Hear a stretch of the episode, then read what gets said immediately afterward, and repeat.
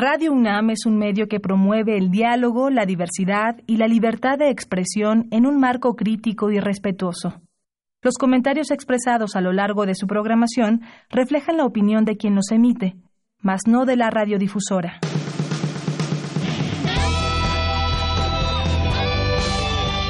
Prisma RU. Relatamos al mundo.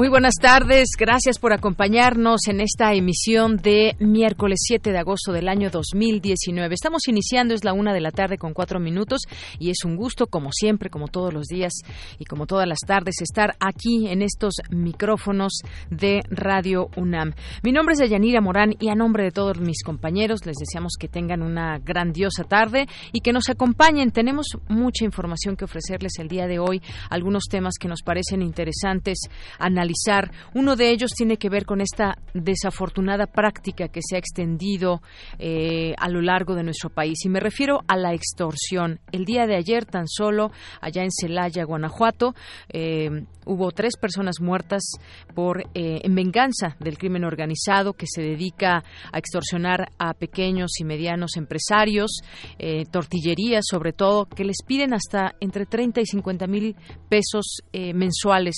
Las extorsiones también pueden ser semanales y se ha extendido desafortunadamente esta práctica en muchos lugares. Vamos a hablar del tema con el doctor Martín Gabriel Barrón Cruz, que es doctor en humanidades en la Universidad Autónoma Metropolitana y maestro en ciencias penales con especialidad en criminología por el Instituto Nacional de Ciencias Penales.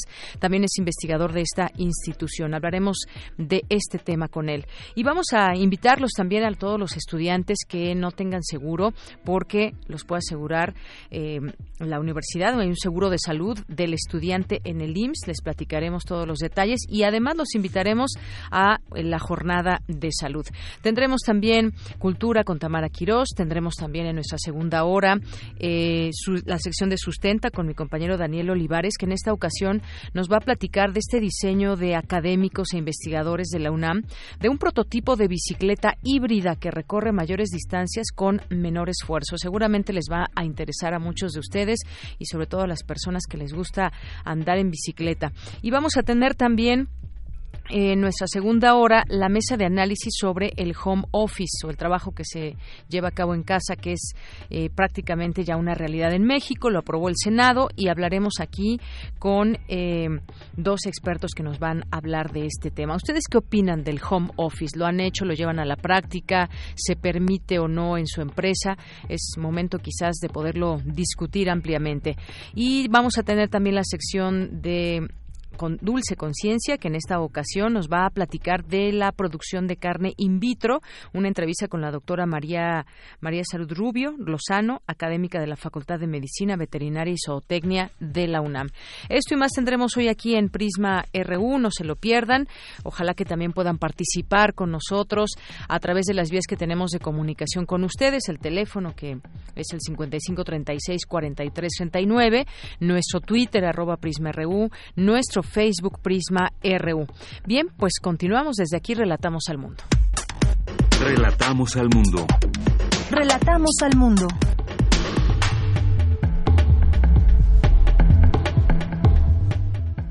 Y en este resumen que les tenemos, empezamos con el resumen universitario, celebra la Academia Mexicana de Ciencias el inicio de su sexagésimo año académico. Abraham Menchaca nos tendrá la información. Invita el CONACIT a todas las organizaciones y personalidades de la ciencia a participar en la creación de una Ley General de Ciencia y Tecnología. Dulce García nos tendrá los detalles. Se celebran audiencias públicas para discutir la creación del Instituto Nacional de Salud. Mi compañera Virginia Sánchez nos ampliará la información. Discuten en la UNAM la reforma política electoral de cara a las elecciones de 2021. Cindy Pérez Ramírez con los detalles. En los temas nacionales, el presidente Andrés Manuel López Obrador pidió a los partidos políticos devolver el 50% de los recursos que el Instituto Nacional Electoral planea entregarles como financiamiento para el próximo año. La Fiscalía General de la República informó que no existe ninguna orden de aprehensión contra Rosario Robles, quien está citada mañana jueves a comparecer por una imputación en el caso de la estafa maestra. México enfrenta un rezago a nivel nacional en la consolidación del sistema de justicia penal, concluyó México Evalúa en el informe Hallazgos 2018.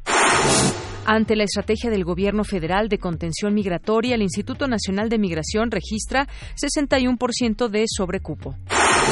El gobierno de la Ciudad de México convocó a la licitación para renovar y ampliar el sistema tecnológico de videovigilancia del C5, implementados desde hace 10 años y conocido como Ciudad Segura.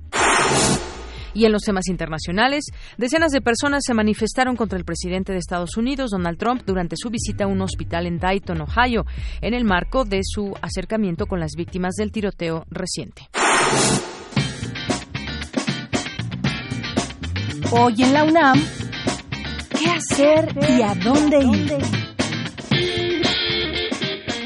El Seminario Universitario de la Cuestión Social te invita a la conferencia Medición de la Pobreza, con la participación del doctor Gonzalo Hernández Licona, economista, fundador y exsecretario ejecutivo del Coneval, además del doctor Fernando Cortés, investigador del Programa Universitario de Estudios del Desarrollo. La cita es hoy a las 18 horas en el Auditorio Maestro Jesús Silva Herzog del posgrado de la Facultad de Economía te recomendamos la muestra fílmica de la Escuela Nacional de Artes Cinematográficas, que trae para ti trabajos audiovisuales de sus alumnos, entre los que destacan El sonido monótono, Matiné, Otra vez Hitler, entre otros. Disfruta de esta muestra que se presentará a las 17 horas en el Museo UNAM Hoy, ubicado en calle Moneda número 2, Centro Histórico. La entrada es libre y el cupo limitado.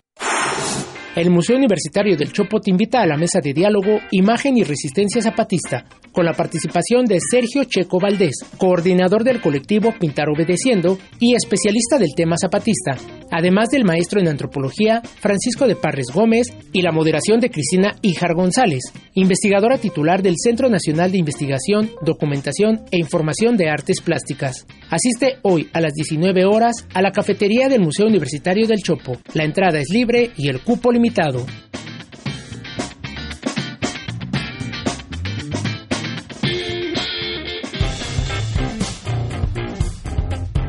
Campus RU. Una de la tarde con 10 minutos en nuestro campus universitario del día de hoy. En la Cámara de Diputados iniciaron esta mañana las audiencias públicas para discutir la creación del Instituto Nacional de Salud. Mi compañera Virginia Sánchez nos tiene esta información. Vicky, buenas tardes. Adelante. Hola, ¿qué tal? De Yanira Auditorio de Prisma RU. Muy buenas tardes. Así es, pues en el contexto de la discusión ante la desaparición del Seguro Popular y el Fondo de Gastos Catastróficos y para discutir la creación del Instituto de Salud para el Bienestar, este miércoles iniciaron las audiencias públicas enfocados a este tema que durante tres días se llevarán a cabo en la Cámara de Diputados. Al iniciar la mesa 1 denominada La transformación del sistema de salud pública, Jorge Carlos Alcocer Varela, secretario de Salud Federal, señaló que después de haber experimentado con diferentes servicios en diversas partes del mundo respecto a la accesibilidad, tratamiento y financiamiento, se cayó en cuenta que el acceso a la salud de calidad no se ha universalizado y que en el caso del Seguro Popular no se enfocó en la prevención de enfermedades o la promoción de la salud, sino que se trató de una alianza con el capital privado que solo buscó beneficiarse de las enfermedades, por lo que aseguró el actual gobierno tiene la convicción de que la forma para alcanzar este acceso de manera no segmentada es promoviendo la atención primaria a la salud y garantizar el artículo cuarto constitucional. Escuchémoslo. En este punto del siglo XXI sabemos qué funciona, qué no funciona y qué se necesita hacer. La salud no es un privilegio, no es una mercancía, es un derecho humano fundamental. Lo que se propone es hacer que el artículo cuarto constitucional sea una garantía, de tal manera que los servicios de salud y los medicamentos accesibles estén disponibles para toda la población, independientemente de la situación socioeconómica. Esto se logrará implementando el modelo de atención primaria a la salud, federalizando el sistema de salud fragmentado que tenemos hoy, reorganizando la regulación de la salud y fortaleciendo la industria farmacéutica nacional y la investigación innovadora. Por su parte, Salomón Chertorivsky, académico del Centro de Investigación y Docencia Económicas, señaló que una mala reforma al sistema de salud representaría una negligencia política, que al igual que una negligencia médica puede acabar con la vida de personas, por lo que aseguró el primer problema de la iniciativa del gobierno federal y presentada este día por el diputado Mario Delgado es que no cuenta con estudios en evidencia, es decir, no tiene un diagnóstico. Escuchémoslo. Hay que leer la exposición de motivos de la iniciativa para saber que el diagnóstico es un renglón. Es claro que ante 15 años del Seguro Popular este no ha funcionado. Punto y aparte. No hay un dato, no hay ninguna mención a la evidencia robusta, siendo que la Comisión de Protección Social en Salud y su brazo operativo, el Seguro Popular, han sido la política social del Estado mexicano más evaluada, más estudiada, más investigada en las últimas décadas escuchar, pues es un tema polémico que estarán discutiendo desde hoy hasta el viernes 9 de agosto funcionarios, funcionarios federales y estatales, investigadores y académicos. Deyanira, te comento que las siguientes temáticas que se abordarán en las mesas pues incluyen el tema del Instituto de Salud para el Bienestar, el acceso y gratuidad a los servicios de salud sin integración y financiamiento, su integración y financiamiento, el federalismo y salud, distribución de competencias y los sistemas estatales de salud, generación de condiciones que garanticen a la población el goce de un estado de completo bienestar y la participación de la comunidad y la transparencia, fiscalización y evaluación del nuevo sistema de salud. Y bueno, pues sobre los contenidos de esta mesa ya les estaremos compartiendo alguna información. Muy bien, Vicky, pues muchísimas gracias por la información. A ti, hasta luego. Muy buenas tardes.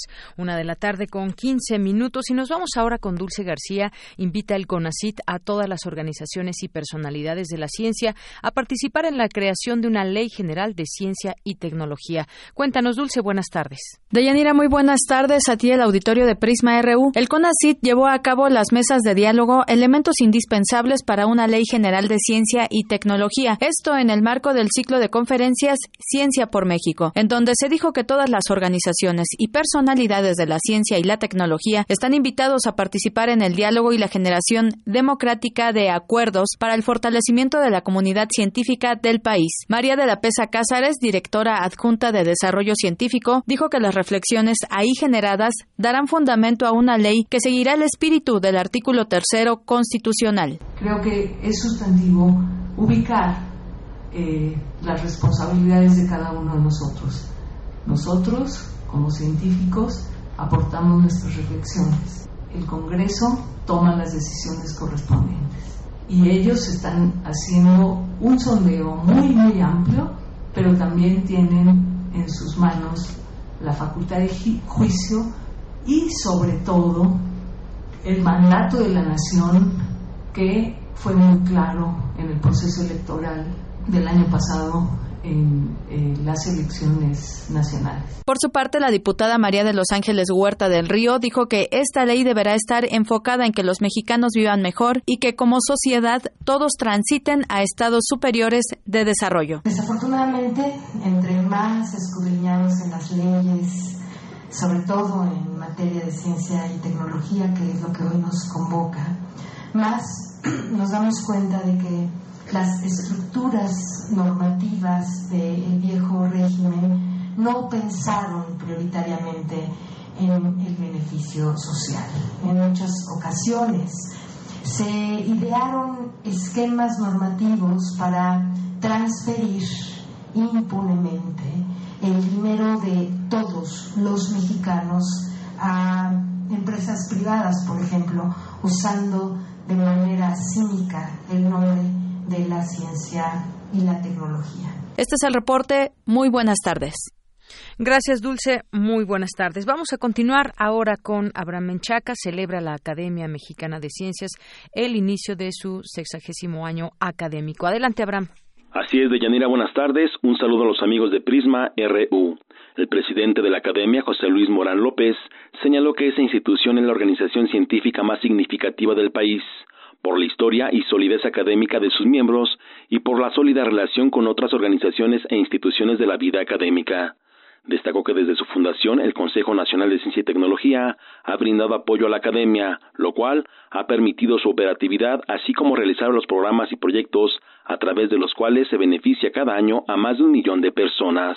La academia funge como promotora de la incorporación del conocimiento a diversas actividades de la sociedad y es portavoz de la comunidad científica del país. Nuestro propósito es desarrollar acciones conjuntas para contar con un sistema educativo de excelencia, defender el apoyo sostenido a las labores de investigación y formación de recursos humanos, evitar la diáspora y con ello contribuir a mejorar los estándares de vida de la población. Por su parte, el expresidente de la Academia Mexicana de Ciencias, Adolfo Martínez Palomo, aseguró que el futuro del país depende en gran medida de la fortaleza de su sistema científico. Por ello, advirtió, se debe garantizar el futuro de la academia. Pero debe quedar claro que el impulso renovador de nuestra ciencia que a todos interesa debe partir sobre todo del diálogo, el diálogo que permita diseñar juntos estrategias para su desarrollo. Y para que este diálogo sea fructífero hay dos condiciones que no están sujetas a discusión. La primera es el respeto absoluto a la independencia académica de todas las instituciones y la libertad de definir temas y formas de evaluación y promoción. La segunda condición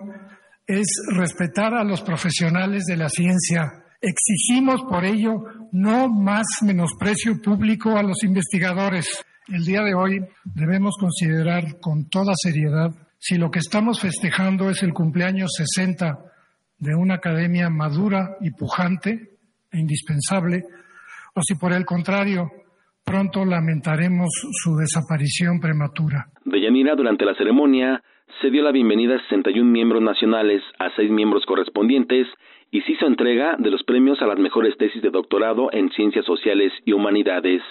De Yanira, el reporte que tengo. Buenas tardes. Gracias, Abraham. Muy buenas tardes. Porque tu opinión es importante, síguenos en nuestras redes sociales, en Facebook como Prisma RU y en Twitter como arroba PrismaRU. Queremos escuchar tu voz. Nuestro teléfono en cabina es 55 36 43 39.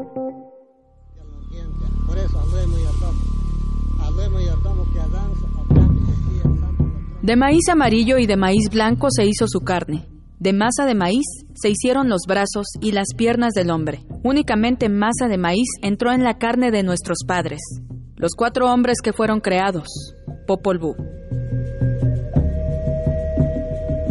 En México el cultivo de maíz se encuentra distribuido en toda la República. Ocupa más del 85% de la superficie sembrada. Es parte de la identidad de los mexicanos desde tiempos prehispánicos. Basta mencionar la tortilla. ¿Quién podría pensar que un alimento tan puramente fundamental para la gastronomía de nuestro país se vería algún día afectado por el crimen? Recientemente tres mujeres murieron en dos ataques armados contra tortillerías en Celaya, Guanajuato, luego de que empresarios de este sector realizaran una manifestación para denunciar extorsiones. Los industriales de la masa y la tortilla se manifestaron frente a la presidencia municipal. Unas horas después, al caer las 5 de la tarde, un grupo armado disparó contra las personas que estaban en la tortillería La Indita, ubicada en la colonia Los Lagos. En el ataque murieron la dueña del negocio y dos trabajadoras. Ante la falta de oportunidades, muchos mexicanos se ven en la necesidad de abrir un negocio, vender algo, prestar algún servicio básico. Sin embargo, las opciones se acaban. Hoy, delitos como la extorsión han llegado a vulnerar las formas más indispensables de sustento de las personas.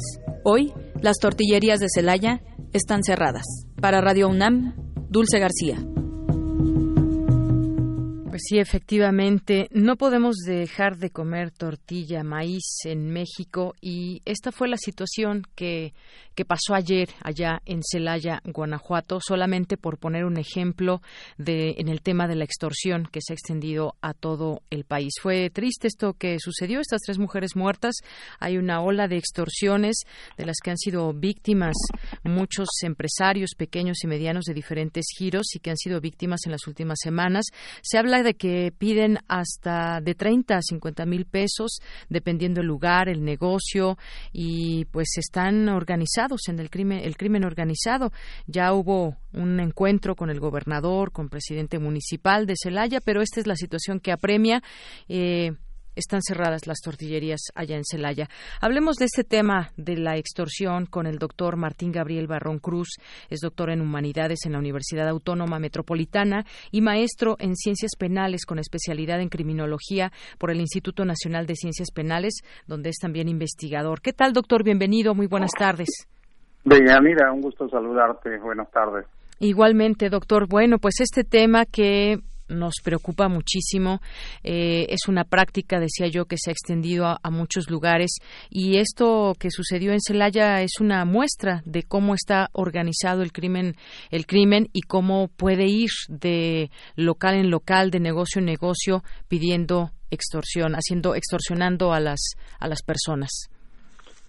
Sí, desafortunadamente eh, lo que es la extorsión es uno de los delitos que más ha crecido Incluso, considerando eh, la problemática de las, de las estadísticas, se puede ver en el Secretariado Ejecutivo del Sistema Nacional de Seguridad Pública que desde hace varios años registra precisamente los casos de extorsión, por lo menos los denunciados. Sabemos que muchos de estos eh, negocios pequeños y un poco más grandes, pues muchas de las ocasiones no denuncian por el temor que hay de eh, las represalias que se pueden eh, acarrear los dueños de estos negocios.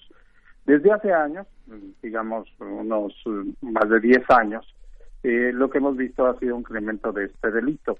Se vio, por ejemplo, en Chihuahua, incluso en algunas plazas comerciales, en alguna ocasión, estando yo por allá, veíamos un letrero que decía se traspasa negocio con derecho de piso. Es decir, te estaban diciendo que lo que ibas a pagar, pues también ya iba incluido la cuota, eh, la cuota que tenías que pagar. Y también parte de lo que ustedes en la nota introductoria de este, de este breve espacio hicieron, es obvio que eh, también los delincuentes creen que se obtienen enormes ganancias de dinero y por eso estas cosas que piden, 30 mil, 50 mil pesos mensuales. Eh, aquí hay un problema ¿qué negocio, me pregunto yo, qué negocio tiene eh, esas ganancias?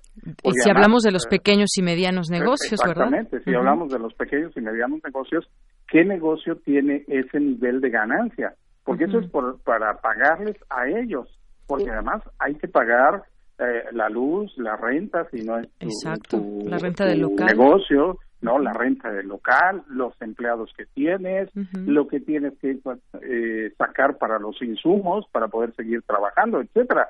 Eh, entonces, me parece que incluso hay una exageración, valga esta expresión, por parte de los propios delincuentes de pensar que los negocios obtienen esas cantidades, lo cual no es cierto. En muchos de los casos no es cierto. ¿No? Entonces, creo que hay una, una sobrevaloración de, de esta situación y por eso pues las personas no pueden pagar esas cantidades y obviamente eh, viene el problema de recibir agresiones, tanto los dueños, los empleados, como también los familiares de, de, quienes trabajan ahí. Y el ejemplo de Celaya, esto es una muestra. Además, en, en Guanajuato, hay que decirlo, este fin de semana fueron más de 30 muertos de, en diversos eventos violentos. Exacto. O sea, Guanajuato era uno de los estados hasta hace un par de años donde, eh, digamos, no había esta serie de eventos. El problema entonces es ver qué es lo que ha pasado, cómo se descompuso, eh, digamos, eh, la situación incluso de la propia delincuencia organizada al interior del Estado. Claro. ¿Qué fue lo que pasó? Eh, con las organizaciones en diversas áreas, porque unas eh, sabemos que hay una disputa ahí entre el cártel Jalisco Nueva Generación y eh, los de Santa Rosa, ¿no? Por cuestiones no solamente de de, hidrocarburos, sino por otros negocios, pero también qué otros grupos están detrás. Así es, que ¿qué ha permitido justamente el incremento del crimen organizado en un estado como Guanajuato, que como bien dice usted solía ser un estado eh, tranquilo y aquí, pues independientemente de los partidos, eh, pues vemos que esta situación eh, prevalece. ¿A quién le toca combatir este delito? Porque se habían reunido también ya con el gobernador, presidente municipal, pero pues no se ha logrado todavía, digamos, podemos desmantelar o cómo se tendría que hacer este desmantelamiento, cómo se combate, porque la población finalmente eh, es la que está vulnerable y pues si hablamos también del número de habitantes, no sé exactamente cuántos habitantes tenga Celaya, pero es eh, menos de un millón de personas seguramente. Es un, es un municipio eh, pequeño. ¿Y a quién le toca combatir todo esto, doctor? Bueno, aquí obviamente la primera gran responsabilidad es del gobierno del Estado. E incluso hay que decirlo, tanto el secretario de Seguridad Pública estatal como el fiscal eh, del Estado llevan años en sus puestos. Entonces hay una situación eh, que a mí me llama mucho la atención, siendo también, yo soy oriundo del Estado de Guanajuato, eh, me llama mucho la atención que a pesar de que llevan ya varios, varios años en el mismo cargo, ahora la situación se salió de control. ¿Qué estaban haciendo antes y qué dejaron de hacer para que esto proliferase de la manera en que está sucediendo actualmente, ¿no? Eh, porque obviamente estos mismos funcionarios algo hicieron en un periodo determinado donde a lo mejor no era tan visible, no era tan publicitado también esta serie de eventos, ¿no? esto se tiene que analizar, tienen que ser autocríticos de qué fue lo que dejaron de hacer que eh, provocó precisamente esta exposición eh, masiva de todos estos actos. Eso es en primer lugar. ¿no? A nivel estatal, a nivel municipal. Y luego viene, obviamente, a nivel federal, qué está haciendo también la federación o qué dejó de hacer la federación que permitió que en el estado de Guanajuato no solamente, digamos, eh, eh, el guachicoleo, sino otras eh, actividades vinculadas a la delincuencia organizada fueran creciendo. Porque aquí hay una doble responsabilidad. En primera instancia, sí, son los, los gobiernos municipales tienen poca capacidad de respuesta. Por eso es un problema más de nivel estatal. Y luego viene el ámbito federal. Porque algo a mí me, me, me, suena muy ilógico, me es muy ilógico todo esto que está sucediendo, porque hace unos seis, siete años la situación en Guanajuato no estaba así. Entonces, ¿qué sucedió? ¿Qué se hizo bien? ¿Qué se hizo mal?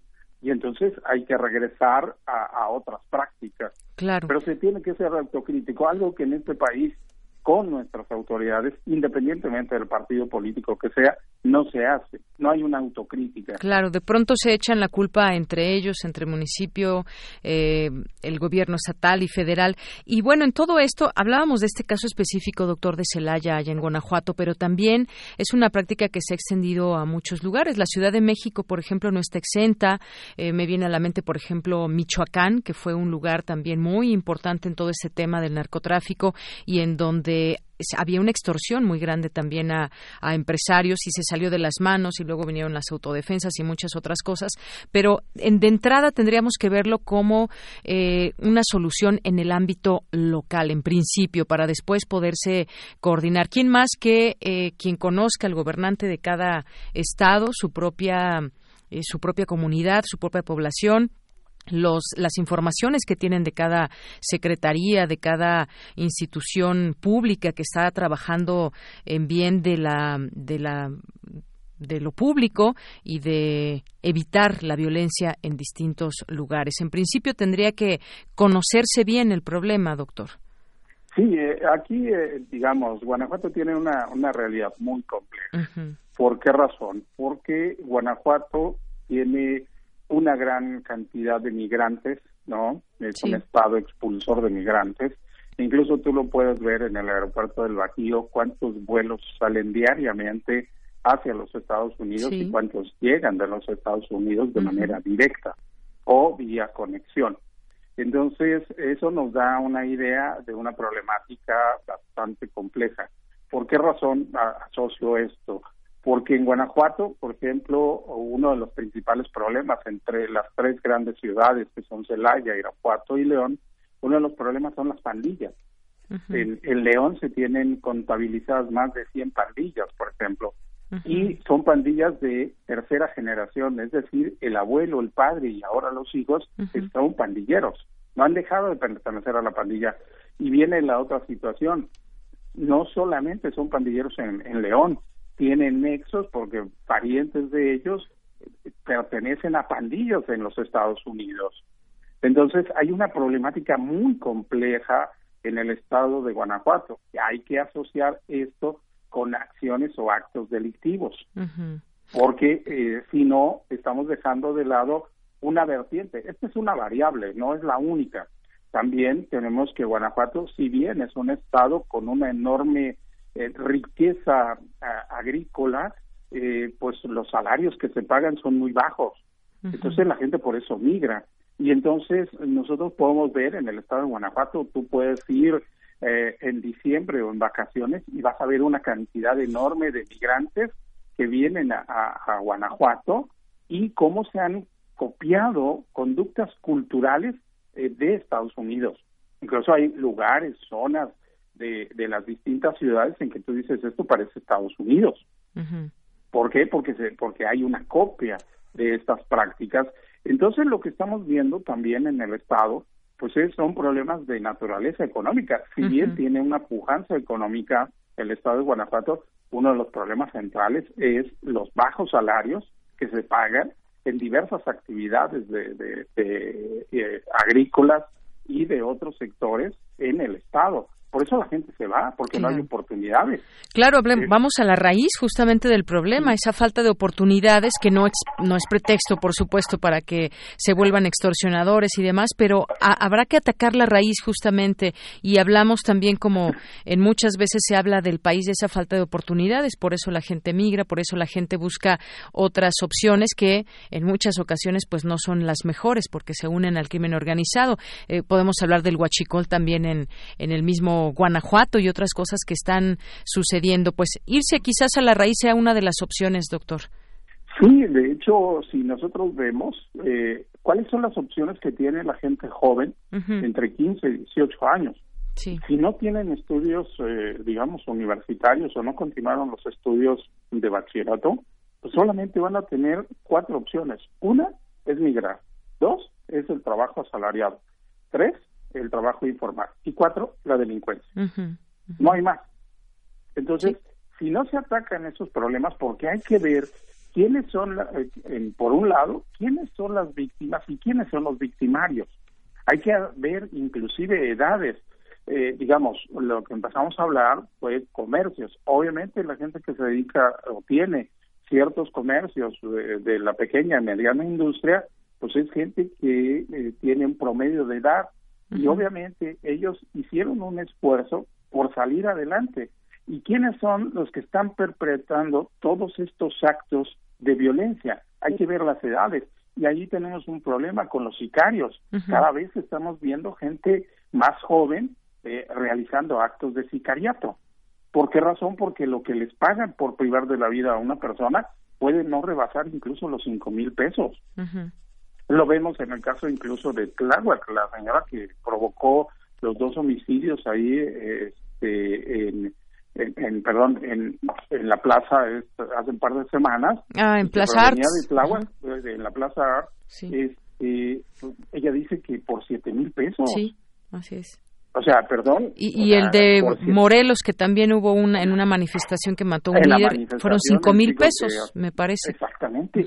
Entonces, cuando uno ve o escucha a las personas que se dedican al sicariato y, te dicen cuánto les pagaron o cuánto les pensaban pagar por realizar el acto, dices, perdón, cinco mil, siete mil pesos, diez mil pesos por privar de la vida a una persona, pues ¿qué estamos haciendo como sociedad? Claro, pues ahí está, es una realidad muy clara. Eh, el diagnóstico lo tendrán ya las propias autoridades estatales, municipales, federales y pues no hay de otra manera más que poner manos a la obra en ese sentido, ponerse a trabajar verdaderamente y tratar de sacar a sus estados de eh, la situación en la que se encuentran. En este caso, pues trajimos Celaya hoy a esta mesa de a esta entrevista para analizar el tema, el punto y este lugar, pero así como Celaya hay muchos otros. Doctor, pues sigamos platicando en otro momento sobre este tema. Por lo pronto le agradezco mucho eh, su tiempo aquí en Prisma RU de Radio UNAM. No, de que, Yanira, muchísimas gracias a ustedes por concederme este espacio. Claro que sí. Un abrazo, doctor. Igualmente. Hasta luego. Fue el doctor Martín Gabriel Barrón Cruz, doctor en Humanidades en la Universidad Autónoma Metropolitana y maestro en Ciencias Penales con especialidad en Criminología por el Instituto Nacional de Ciencias Penales, donde también es investigador. Pues la realidad que también nos priva aquí en nuestro país con respecto a la extorsión. Tu opinión es muy importante. Escríbenos al correo electrónico prisma.radiounam@gmail.com. Queremos escuchar tu voz. Nuestro teléfono en cabina es 55 36 43 39. Una de la tarde con 38 minutos. Estudiantes de la UNAM, paren oreja, ya activaron su seguro de salud de estudiante, del estudiante en el IMSS. Bueno, pues vamos a hablar de este tema. Si aún no lo tienen, eh, quédense con nosotros porque ya está en la línea telefónica el doctor Francisco Estrafón Salazar, que es su director de normatividad y comunicación. Y le doy las gracias por estar aquí con nosotros. Doctor, bienvenido. Buenas tardes. Muy buenas tardes a usted y a su público en todo lo que se siente estamos aquí en la Dirección General de Atención a la Salud para servirle. Muy bien. Bueno, pues eh, veíamos también ya eh, la publicación en la Gaceta UNAM donde dice que hay que activar el seguro de salud del estudiante en el IMSS. Platíquenos de este seguro, doctor, por favor. Así es. Esto se viene como antecedentes desde el 14 de septiembre de 1998, donde se publicó en el Diario Oficial de la Federación el decreto por el que se incorporan al régimen obligatorio del Seguro Social las personas que cursen estudios de los tipos medio superior y superior en instituciones educativas del Estado y que no cuenten con la misma o similar protección por parte del Instituto Mexicano del Seguro Social o de cualquier otra institución de seguridad social.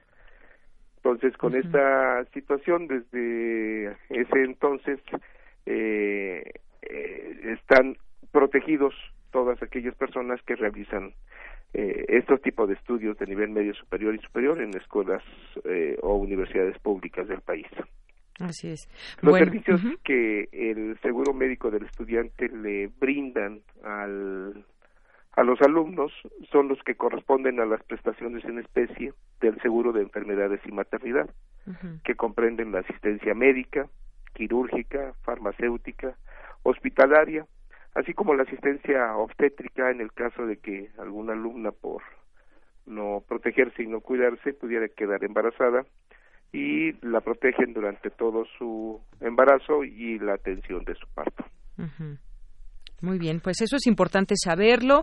¿Y qué, cuáles son los trámites o qué se requiere para poder sacar este seguro? Desde el 2004, en aquí en la Universidad Nacional Autónoma de México y le, manejo esto porque además eh, eh, otras universidades que también son públicas han eh, visto la actividad que se ha realizado por parte de la Universidad Nacional Autónoma de México como la de Colima o eh, Sonora, algunas otras universidades y han hecho la misma actividad, pero los que realmente empezamos a, a hacer intensamente esta actividad fue la nuestra universidad, la Universidad Nacional Autónoma de México y eh, en este sentido eh, hemos ido avanzando. Anteriormente eh, los alumnos que ingresaban a la Universidad Nacional Autónoma de México les eh, el Instituto Mexicano de Seguro Social les asignaba un número de seguridad social eh, que no era permanente, o sea, era mientras hacían nivel bachillerato, les asignaban un número, terminaban y les el bachillerato, pasaban a licenciatura y les asignaban otro número de seguridad social y así sucesivamente. Entonces, eh, durante la jornada médica de bienvenida que nosotros hacemos desde, desde el 2004 a todos los alumnos que ingresan a nuestra universidad año con año, eh, hemos buscado y, y, trabajado intensamente junto con la Dirección General de eh, Administración Escolar y la propia Dirección General de Atención a la Salud para que el Instituto Mexicano del Seguro Social, al momento en que son aceptados eh, eh, dentro de la universidad, eh, cuenten además de su número de, de cuenta con su número de seguridad social. Y actualmente ya es un número de seguridad social permanente que les va a servir desde que ingresan a la universidad a nivel medio superior hasta que concluyan sus estudios. Y si después de terminar sus estudios siguen eh, teniendo actividad laboral en una institución que sea derechohabiente del IMSS, seguirá siendo el mismo número de seguridad social. Muy bien, pues para tomarse en cuenta todo esto. Además, aunado a ello, quiero dar el teléfono por si alguien quiere mayor información, tiene alguna duda, es el 56220127 y además tienen un Facebook que es Dirección General de Atención a la Salud UNAM. Así es. Bien, doctor, esto por una parte. Por la otra también, quisiera que nos platique, que nos invite a eh, la jornada de salud. La jornada médica de bienvenida son una serie de acciones médico-preventivas que la Dirección General de, Atención a la Salud y el Instituto Mexicano del Seguro Social han integrado para darles eh, una serie de acciones médico-preventivas y de atención, que ellos sepan dónde pueden recibir su atención al momento en que ingresan a la Universidad Nacional Autónoma de México y en tres semanas eh, aproximadamente eh, se, bueno, antes de esto se hace todo el trabajo eh, intenso con el Instituto Mexicano de Seguro Social y con la propia Dirección General de Atención a la Salud y todas las autoridades de, cada una de las eh, planteles, escuelas y facultades de la universidad para que eh, ellos nos ayuden a formalizar el calendario de atención a, a cada uno de los planteles y en el momento que ellos ingresan en julio, que empiezan a ingresar el, a partir más o menos del 20, 23 de julio a la universidad, tanto a nivel licenciatura y posteriormente a nivel medio superior, este, estamos, acudimos un ejército, se conforma un ejército aproximadamente de 3.000 personas, 3.500 personas, para poder atender a, todos los alumnos revisarlos, checarlos, medirlos, pesarlos, checar su agudeza visual, checar su salud bucal eh, y aplicarles el examen médico automatizado, que son cuatro cédulas de autorrespuesta, donde la propio, el propio alumno nos informa cómo está su cómo se siente su salud él en su organismo, en cómo está su situación de su entorno psicoafectivo y psicosocial y nos permite realizar un diagnóstico individual y colectivo de de toda la generación cuando ingresa año con año. Esta jornada médica de bienvenida desde hace 15 años y este es el 16 se ha estado haciendo año con año para recibir a aproximadamente entre 68 mil alumnos a 74 mil, 75 mil alumnos, como creo que este año está, está pasando. Muy bien. Y con este ejército revisamos, checamos y hacemos toda esta serie de acciones con los alumnos en un promedio de bloques de 300, 350 alumnos cada tres horas en cada plantel y mm, durante estas tres semanas se hace el examen. Terminamos, mandamos procesar toda la información a IMAS aquí en, Ciudad Universitaria, nos dan los resultados, nos dan las, las bases de datos y procesamos toda la información y entregamos resultados solamente de nivel eh, a nivel cifras de cada uno eh, de cómo se encuentran los alumnos cuando ingresan. Toda la demás información es totalmente confidencial y no se brinda ninguna otra información de nombre, número de cuenta. Se resguardan los datos personales. Todo se resguarda porque esta información está protegida en todos los sentidos y forma parte de su expediente. Eh, expediente clínico. Muy bien. Bueno, pues qué bueno que nos hace usted esta invitación y nosotros desde aquí también invitamos a los estudiantes a que activen su seguro de salud del estudiante en el IMSS y que se acerquen también a estas jornadas médicas de, salud y que se acerquen a la Dirección General de Atención a la Salud de la UNAM. Así que, doctor, pues no me resta más que agradecerle eh, que nos haya hecho esta invitación. Nada más sería un comentario. Sí, la, el, el, ¿cómo se llama? La activación del seguro de salud del estudiante lo puede hacer de dos maneras. Por internet, a través de la página del IMSS, ¿Sí? en www.ims.gov.mx y sale la página principal del IMSS y abajito está IMSS Digital. Le da un clic y allá aparece todo el menú para darse de alta, para tener su número de seguridad, social o para obtener su su CURP que es necesario para poderse dar de alta en, el IMSS. Y esto tarda 15 o 20 minutos y en el en otro caso puede también darse de, alta en el seguro de salud del estudiante, no darse de alta, sino activar su seguro de salud del estudiante directamente en la unidad de medicina familiar que le corresponde por domicilio. Muy bien. Pues doctor, le agradecemos muchísimo estos minutos aquí en Prisma RU de Radio UNAM. A sus órdenes. Hasta luego. Muy buenas Atención tardes. y gracias por su preferencia. Gracias. Hasta luego, doctor Francisco Estrafón Salazar, subdirector de normatividad y comunicación de la Dirección General de Atención a la Salud. Y justamente hablando de salud, estoy viendo aquí una nota que confirma la Secretaría de Salud caso de sarampión eh, importado en San Luis Potosí. A través de un comunicado, la Dirección General de Epidemiología de la Secretaría de Salud confirmó un caso importado de sarampión de una mujer en una mujer de 22 años residente del estado de San Luis Potosí, cuya exposición con eh, y contagio se dio durante un vuelo internacional entre Filipinas y Australia. Es la información que se tiene. La dependencia señaló que en este vuelo había otra mexicana quien no ha presentado síntomas de la enfermedad, sin embargo, se mantiene en observación y también, por supuesto, tener al día todas nuestras vacunas, ahora que estábamos hablando con el doctor de estos temas de salud. Y bueno, entre otras cosas también.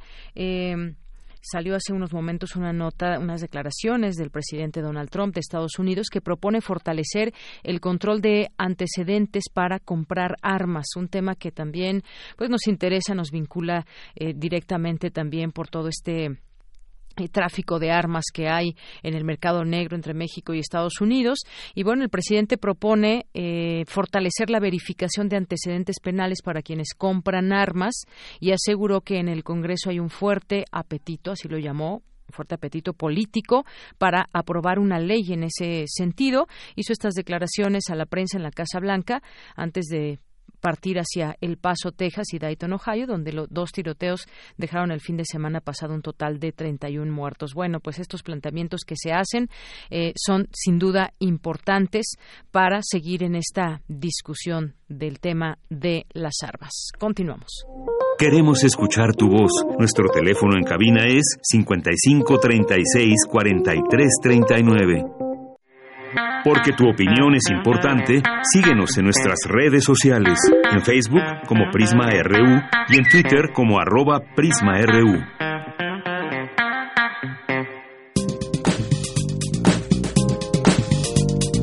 Cultura RU.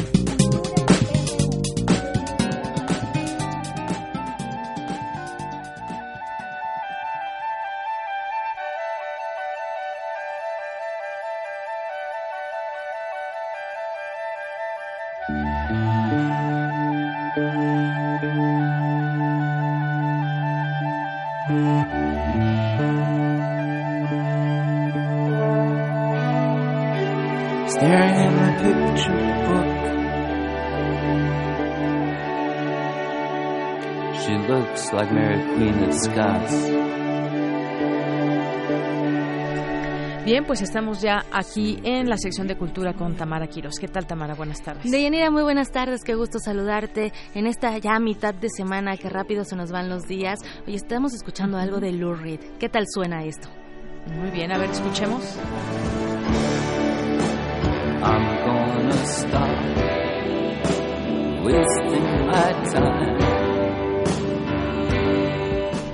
Pues sí, Deyanira, amigos que nos acompañan esta tarde en Prisma RU, pues ya es mitad de semana para aquellos que no, no sepan qué hacer el fin de semana o aquellos que buscan opciones para seguir, salir, salir de la rutina.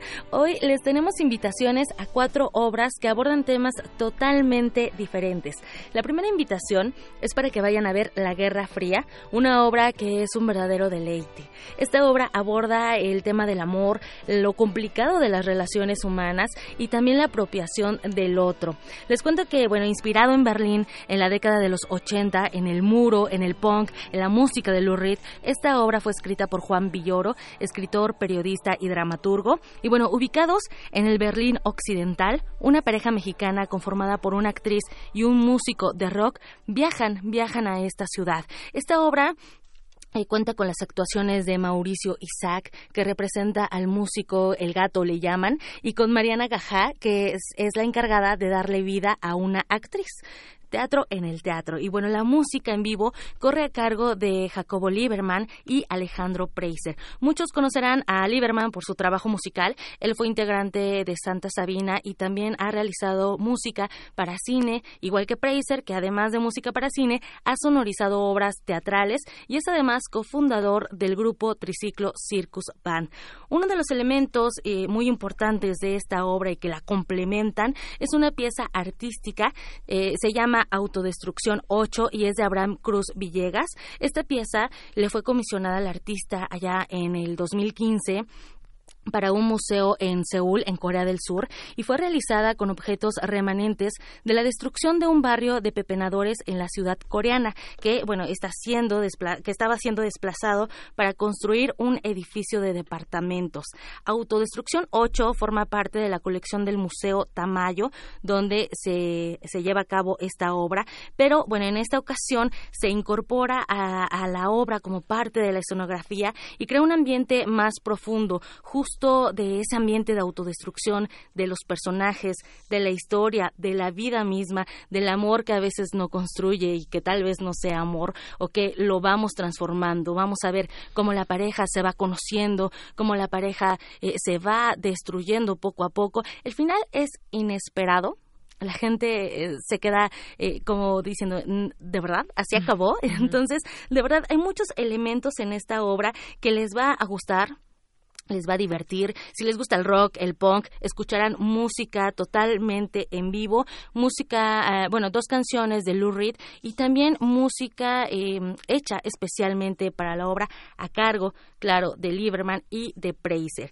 Guerra Fría se presenta los sábados y domingos hasta el 8 de septiembre a las 6 de la tarde en la sala 4 del Museo Tamayo, así que ahí está la opción para ustedes que nos escuchan. Para más información sobre costos y también la disponibilidad pueden consultar la página oficial del museo.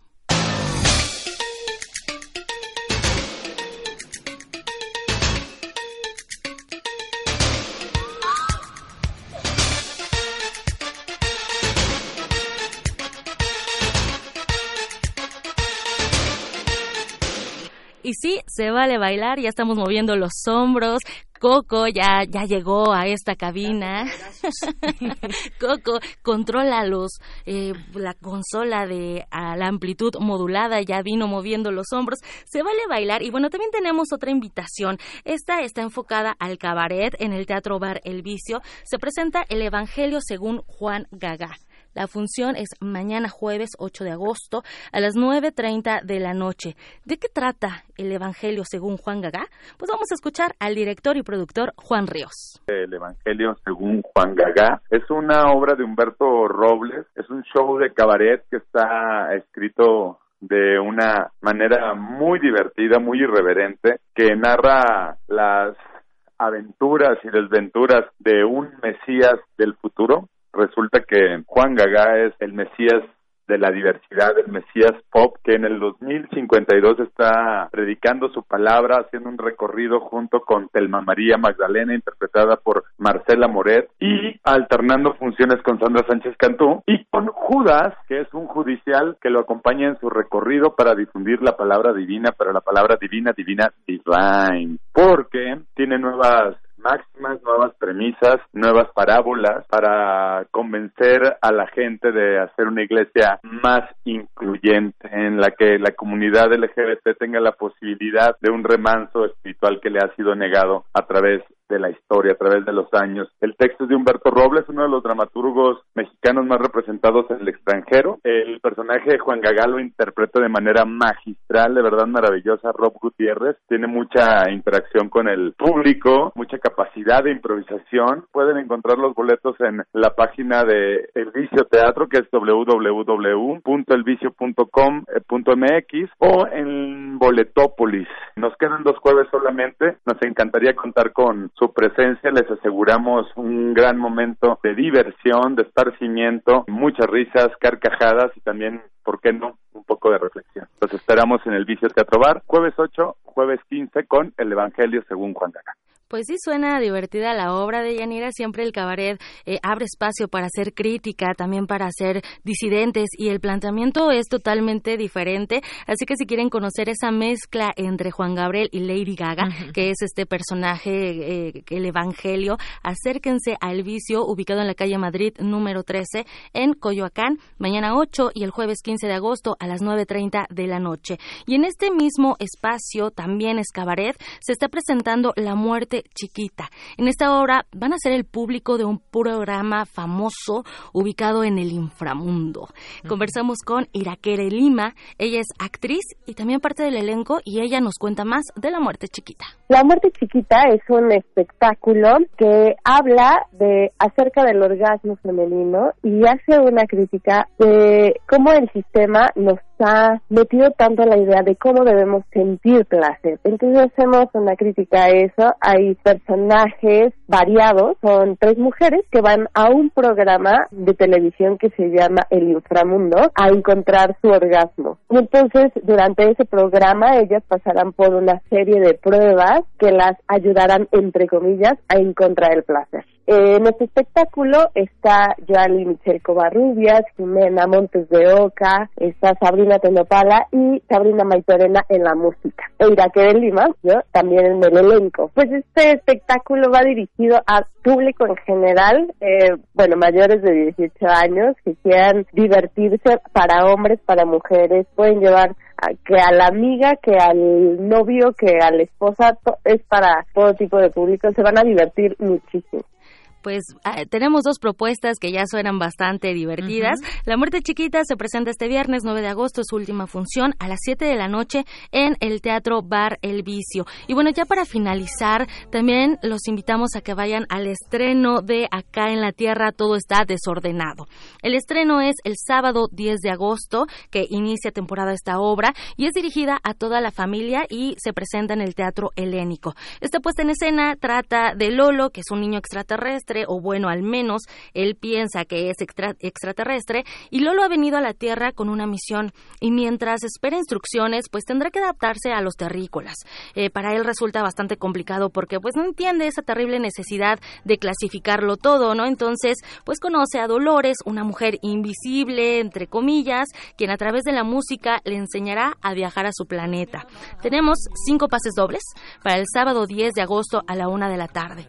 Llamen al 55 36 43 39 para que vayan el Teatro Helénico se ubica en el número 1500 de la Avenida Revolución, así que si quieren ir al teatro, pues llamen ya para que tengan un pase doble. Mandamos también, ya nos mandaron aquí un mensajito, mandamos muchos saludos hasta Monterrey a Liliana Castillo, que bueno, ya se puso a bailar, Liliana Delgadillo, que ya se puso a bailar con esta introducción de Juan Gagá.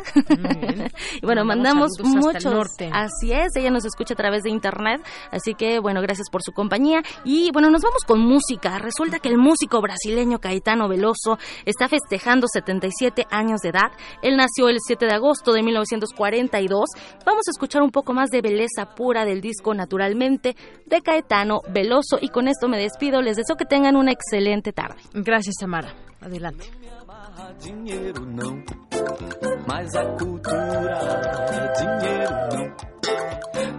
Escura, dinheiro não.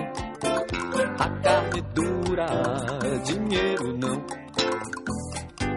Moço lindo do Badawi, beleza pura do Leaie. Beleza pura, dinheiro yeah. Beleza pura, dinheiro não. Dentro daquele turbante do filho de grande que há, tudo é chique demais, tudo é muito elegante. Manda botar fina palha da costa e que tudo se transe. Todos os búzios, todos os ósseos. Não me amarra dinheiro, não, mas os mistérios. Prisma RU. Relatamos al mundo.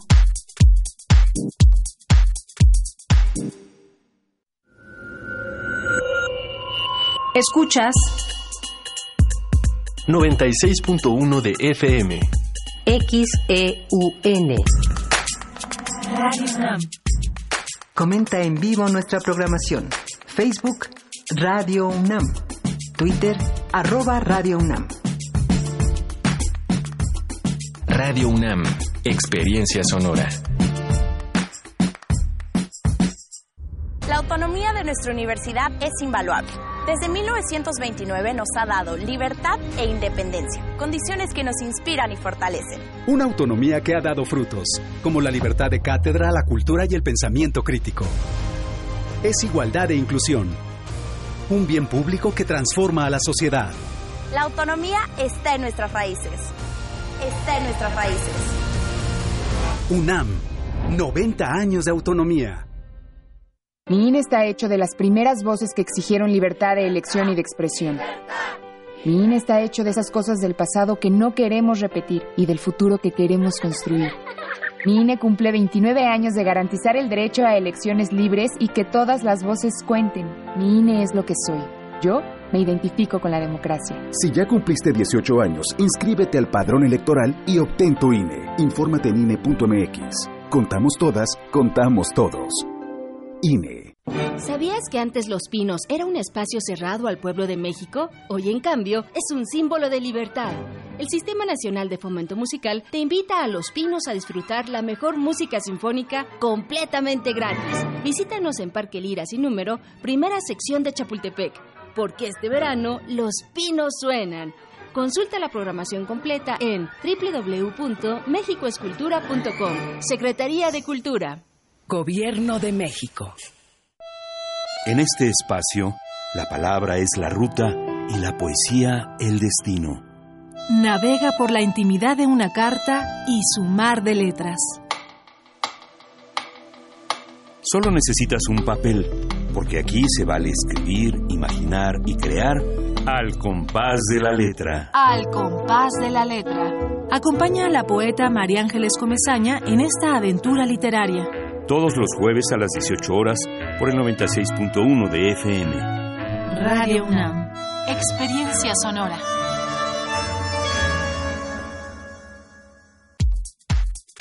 Tu opinión es muy importante. Escríbenos al correo electrónico prisma.radiounam@gmail.com.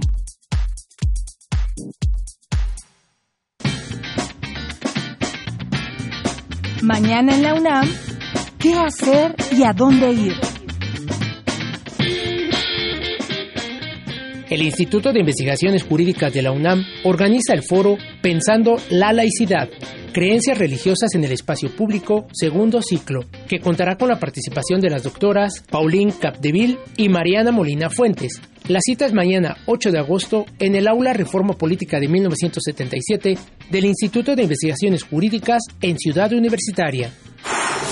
Recuerda que aún puedes visitar la exposición Amor en Reversa, el cuerpo utópico, del artista Minerva Ayón, que busca explorar esos espacios diferentes, esas impugnaciones míticas y reales del espacio en el que habitamos, recreando a través de cuatro escenarios la diversidad de la naturaleza femenina a partir del cuerpo. La muestra se encuentra vigente en el Museo Universitario de Ciencias y Arte de Roma, ubicado en calle Tonalá número 51, Colonia Roma Norte. La entrada es libre.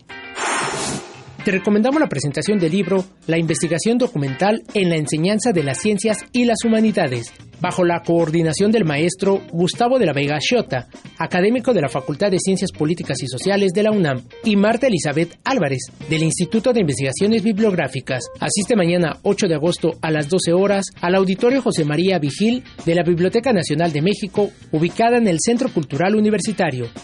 Para Prisma RU, Daniel Olivares.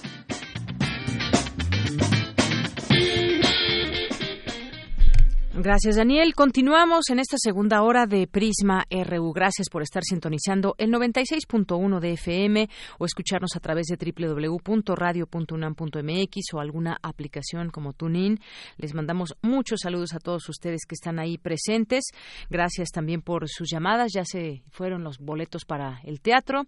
Y bueno, pues si quieren llamarnos también para alguna pregunta, opinión, lo que ustedes quieran, sigue el teléfono abierto al 5536 4339 y también tenemos las redes sociales, arroba PrismaRU en Twitter y PrismaRU en Facebook. En esta segunda hora, pues les platicaremos, eh, le tendremos información universitaria, entre ellas esta sección de sustenta, donde le vamos a hablar en un momentito más del prototipo de la bicicleta híbrida, que aquí ya llegaron algunos comentarios, cuánto cuesta, y bueno, pues en un momento más escucharemos la información.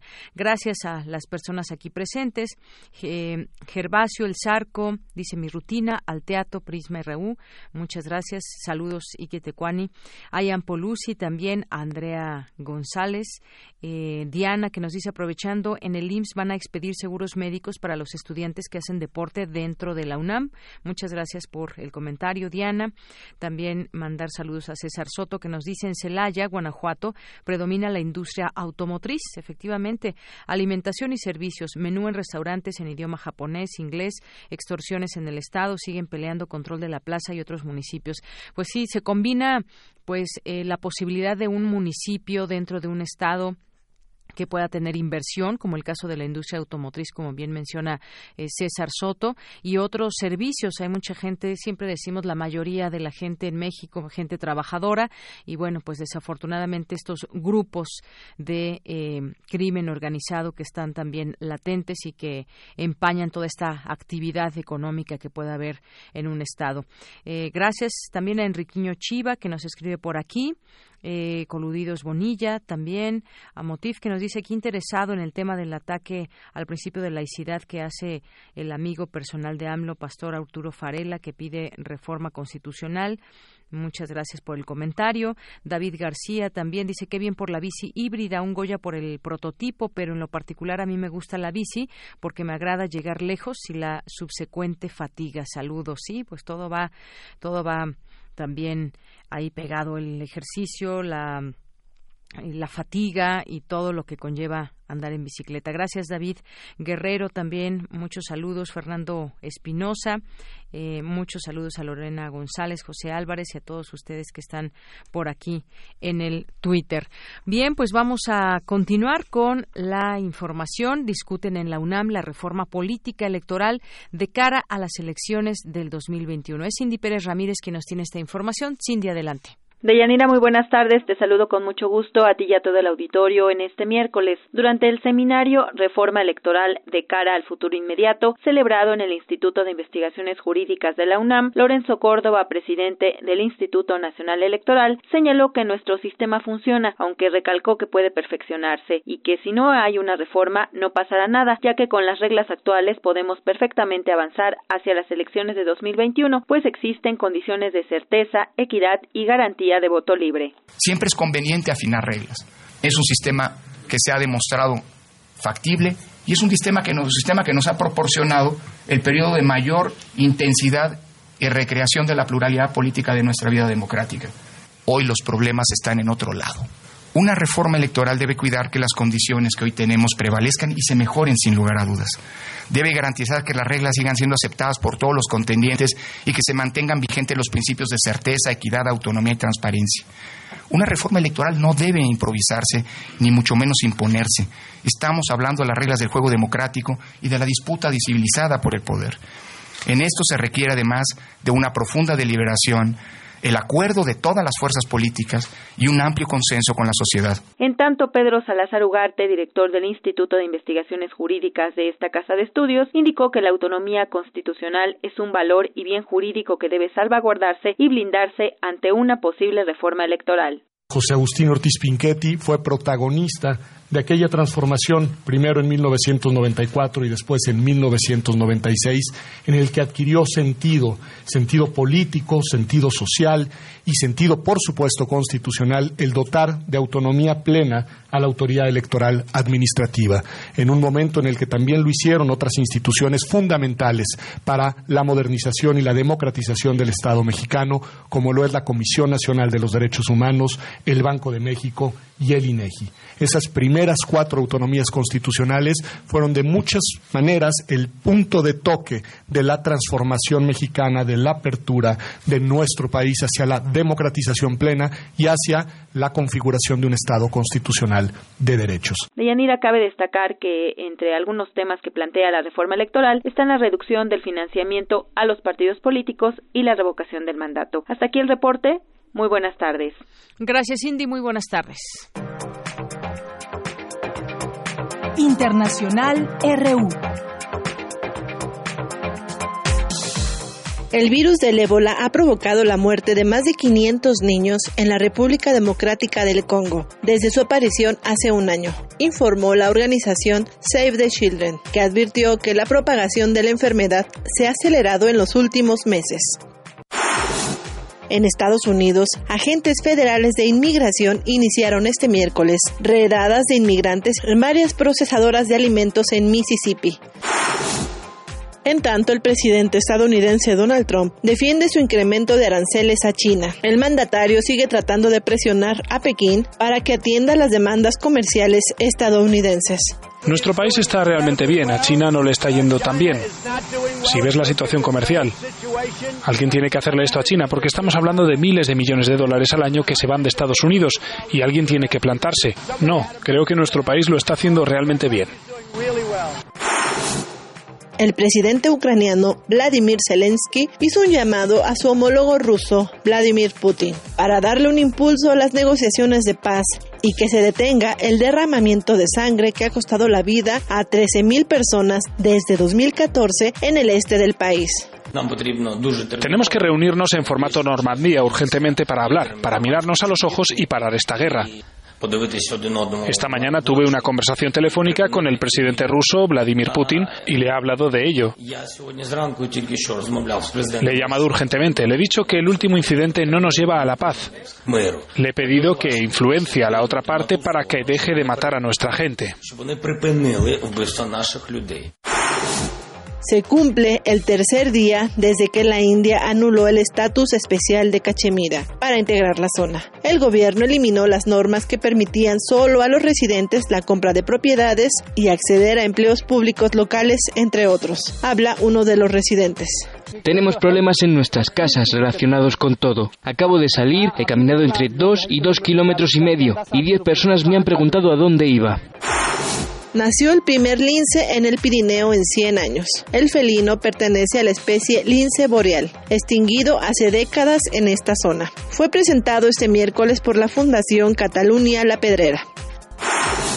Con audios de Euronews y Telesur, las breves internacionales con Ruth Salazar. Relatamos al mundo. Relatamos al mundo. Porque tu opinión es importante, síguenos en nuestras redes sociales, en Facebook como Prisma RU y en Twitter como arroba PrismaRU.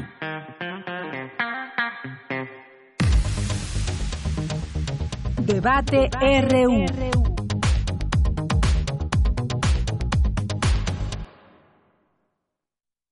Tarde con 15 minutos. Ya estamos en esta mesa de análisis sobre el llamado home office o el trabajo que podemos hacer desde casa.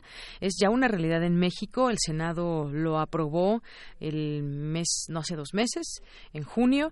Y pues hablemos de este tema. Tenemos nuestros invitados para hablar de ello. ¿Y ustedes qué opinan sobre todo? Se vale que también nuestros radioescuchas que estén sintonizándonos nos digan qué opinan sobre el trabajo home office, si ustedes ya lo llevan a cabo, si no, si les gustaría o no, sí, ¿por qué? Todos platican, platíquenos al respecto. Bueno, mientras tanto le doy la bienvenida al doctor Felipe Uribe, Uribe Prado, que es doctor en psicología por la Facultad de Psicología. Sus líneas de investigación son factores de riesgo psicosocial en el trabajo y psicología social organizacional, entre otros. Doctor, bienvenido. Buenas tardes. Muchas gracias. Buenas tardes. Y también nos acompaña el doctor Alfonso Bouzas Ortiz, que es doctor en Derecho por la UNAM y profesor en las facultades de Derecho, Economía y Ciencias Políticas y Sociales de la UNAM y es especialista en el tema laboral. Doctor, buenas tardes. ¿Qué tal? Buenas tardes. Pues gracias a ambos por venir.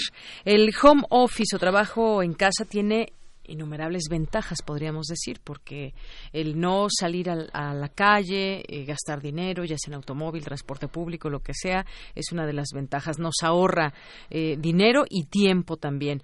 Y en otros países esto es una realidad. Por ejemplo, en Europa se estila mucho este home office, que no es lo mismo decir eh, freelance, esta es otra cosa. ¿Cómo va a ser ahora regulado? Hay gente que nos está escuchando. ¿Cómo le explicamos este tema del home office? Que eh, va a estar regulado ya bajo un esquema de la ley, es decir, la ley toma en cuenta que puede haber home office en algunos trabajos. Quizás como qué características deben tener estos trabajos porque hay algunos que la presencia sin duda es primordial. Eh, empezamos con usted doctor le parece bien. Bueno mira lo primero que habría que decir es que esto es saldo del desarrollo tecnológico. Por lo tanto todo el trabajo en casa eh, simple y sencillamente tiene que ver con aquello que puedes saber hacer a través de un teléfono, a través de una computadora, etcétera, etcétera, etcétera. Cambios, sí, hay cambios muy importantes. Eh, una serie de preguntas. ¿Cómo se controla el tiempo de trabajo? Eh, ¿Cómo se remunera el trabajo? ¿Hasta dónde hay estabilidad por parte del trabajador? Eh, en qué medida los trabajadores eh, se conocen, se acercan, incluso forman sus organizaciones sindicales. Esto individualiza de manera radical al trabajador frente a la empresa. Así es. ¿Cómo está organizada, por ejemplo, la empresa para que pueda haber un, home, office, por ejemplo, no? Ese es uno de los puntos que podríamos decir. Y ventajas y desventajas. ¿Qué podríamos decir de todo esto, doctor? Bueno, yo creo que, eh, como bien lo, comentaste al inicio, eh, esto ya es experimentado por diversos países. Concretamente, efectivamente, España de manera muy particular, eh, las transnacionales los han internacionalizado mucho, Colombia, Argentina, Uruguay han sido exitosos, particularmente en Latinoamérica, Colombia le ha ido muy bien, Estados Unidos, y es muy joven todavía este asunto, eh, coincido con el doctor, los problemas van a ser de carácter contractual, los problemas van a ser inclusive hasta de salud mental. Eh, lo que se ha experimentado en algunos países y lo que ya se ha experimentado en México, sí vaticinan problemas serios. Es decir, eh, como hay ventajas, como hay cosas favorables en términos como bien lo dijiste, en términos de administración del tiempo, en términos de inclusive ecológico por la contaminación ante la disminución del uso de transporte. Va a haber problemas también de carácter psicológico, hasta psiquiátrico, porque los problemas ahora se van a concentrar en la casa. Hay que aclarar también que esto del home office eh, tiene que quedar muy bien definido, porque una cosa es eh, el trabajo a domicilio, que ya estaba legislado eh, en la Ley Federal del Trabajo, que ahora se agrega como teletrabajo en realidad. es decir, teletrabajo, es trabajo a distancia. Y el home office hace referencia al trabajo en casa. El trabajo a distancia puede incluir el de trabajo en casa, pero no necesariamente. Y además está el famoso freelance, que es el trabajo independiente que no está contractualmente eh, reconocido. bueno, sí reconocido, pero no ligado a una relación laboral. Claro, tiene otro esquema de trabajo. Entonces, precisamente de esa diferenciación conceptual también se derivan problemas, bien lo decía el doctor, eh, problemas yo creo de, eh, reunión para sindicatos, cómo vas a organizar un sindicato cuando la gente no está en un lugar específico, eh, el aislamiento del trabajador en sí mismo puede ser positivo y negativo para la empresa. Positivo puede ser porque a lo mejor se organiza el trabajo ahorrando energía eléctrica para la empresa, pero no para la casa del trabajador o el lugar. Pero yo veo un problema muy importante en términos tecnológicos, simple y sencillamente por la seguridad informática, por la ciberseguridad que se conoce, ¿no? Números confidenciales de las empresas, de los trabajadores, los fraudes, cómo pueden estar. Hay muchas cosas que yo creo que vamos a vivir y coincido completamente con el doctor, es un problema derivado o es una un fenómeno derivado principalmente de la tecnología. Así es. Gracias, doctor Felipe Uribe Prado. Pues efectivamente es un tema que viene acompañado de la tecnología. La tecnología nos permite estar y no estar en un lugar, nos permite estar presentes a través, por ejemplo, de redes sociales, del correo electrónico, nos podemos conectar en teleconferencia, pero más allá de todo eso, quizás, ¿cuál sería lo óptimo o lo sano? Eso yo creo que depende también del propio trabajador, de la empresa, el tipo de trabajo que se, que se realice. Muchas veces podemos estar en casa investigando, incluso en un clima a lo mejor mucho más eh, tranquilo y fuera de distracciones que en el trabajo, pero hay otros que es eh, prescindible, es imprescindible estar ahí, estar ahí eh, en el trabajo y haciendo todas las dinámicas. Quizás podríamos dividir un poco en qué tipos de trabajos, en qué tipo de industria se puede hacer home office y que es una práctica que se va quizás extendiendo, extendiendo poco a poco, pero hay que tener bien claro justamente eso, los pros y los contras. También tiene que ver con un sentido de responsabilidad muy alto del propio trabajador y de la relación que tenga, por ejemplo, con su eh, con sus jefes o con las personas que se que se coordine. En este sentido, pues podemos ver en general, digamos, doctor, le pregunto ahora con buenos ojos esta esta posibilidad se está extendiendo cada vez más. Bueno, yo creo que más que con buenos o con malos ojos es irreversible. Sí, ya, ya no podemos dar marcha atrás. Para quedarse. ¿En dónde se va a desarrollar? En el sector servicios. Insisto, en el que tiene que ver con las telecomunicaciones. eh, pros eh, tiene muchos, eh, pero contras también. Imagínate que ahora nos llevamos los problemas del trabajo a la casa y ahí cohabitan los problemas de la casa con los del trabajo qué locura, o sea, eh, tiene sus eh, aspectos eh, negativos. y claro, será para las empresas, es magnífico porque pues ni luz gastan. Y por el, por el otro lado, bueno, pues este es, es una evidencia de la modernidad en la que no podemos echar marcha atrás. yo creo que van a crecer los espacios eh, de, nuevas formas de trabajo. Se mencionaba la tercerización, se mencionaba el freelance. Eh, y bueno, eh, yo creo que va, a llegar el momento en que mm, el trabajo intelectual, sobre todo el trabajo intelectual que hagamos, ya nos va a ser incluso imperceptible. No vamos a saber para quién ni para qué, ni cómo. Simplemente desarrolla este programa, desarrolla este software. En el momento en que yo como empresa se me da la gana, te desconecto y te quedas fuera del, del escenario, ¿no? O sea, es, eh, eh, es un reto el que tenemos. Y en este reto yo creo que la ética laboral y los índices de credibilidad tanto de la empresa como del trabajador, son fundamentales. Claro. Claro, muchas gracias, eh, doctor Alfonso Bousas. Y, eh, de ética laboral, por supuesto, un tema muy importante. La autonomía laboral, porque muchas veces también esto ya nos, eh, nos permite crear nuestros propios objetivos. Digo, finalmente tenemos que ver siempre también el del lugar donde estemos trabajando, sea una empresa privada, particular, sea en el servicio público, por ejemplo. Pienso en el servicio público. Siempre queremos tener una mayor productividad, que los, que los trabajadores sean productivos y que generen pues todo ese trabajo que se requiere.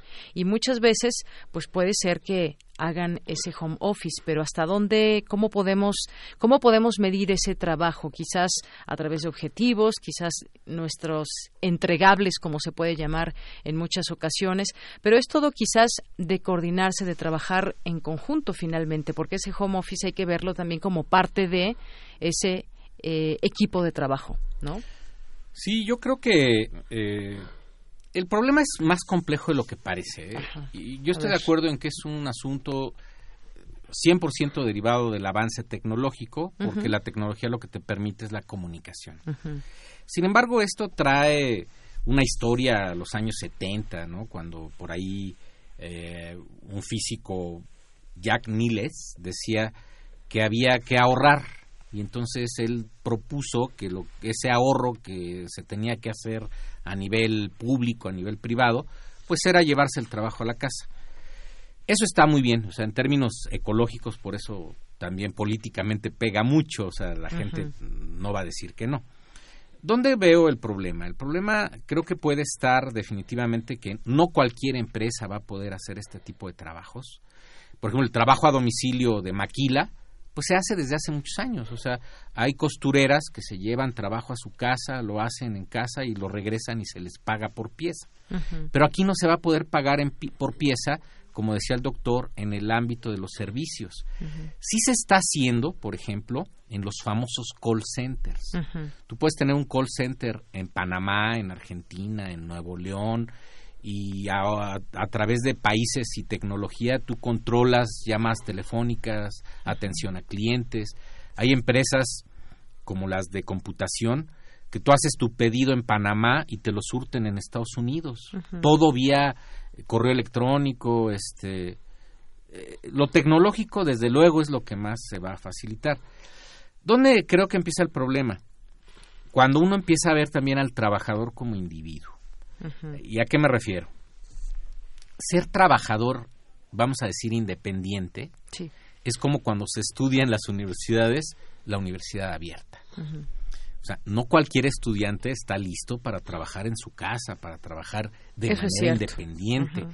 Entonces, eh, yo comenté esto con algunas personas relacionadas que ya eh, están en empresas que están este, llevando a cabo este tipo de actividades, por ejemplo, el sector financiero, y ellos me, me reportaban que se dan los dos casos. Hay grupos de trabajo muy maduros que hasta han incrementado la productividad, se reúnen, este, eh, cumplen con objetivos, no con tareas específicas, no con no se no se paga por hora, se paga por proyecto, cosas de este tipo de cosas que son muy importantes para el trabajo fuera de una organización.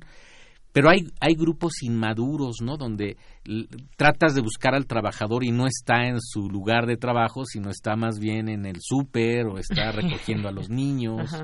Es decir, y esto creo que es lo que le sucede al alumno del sistema abierto, ¿no? O sea, un alumno del sistema abierto a lo mejor inicialmente puede pensar que es más fácil porque estudia en su casa.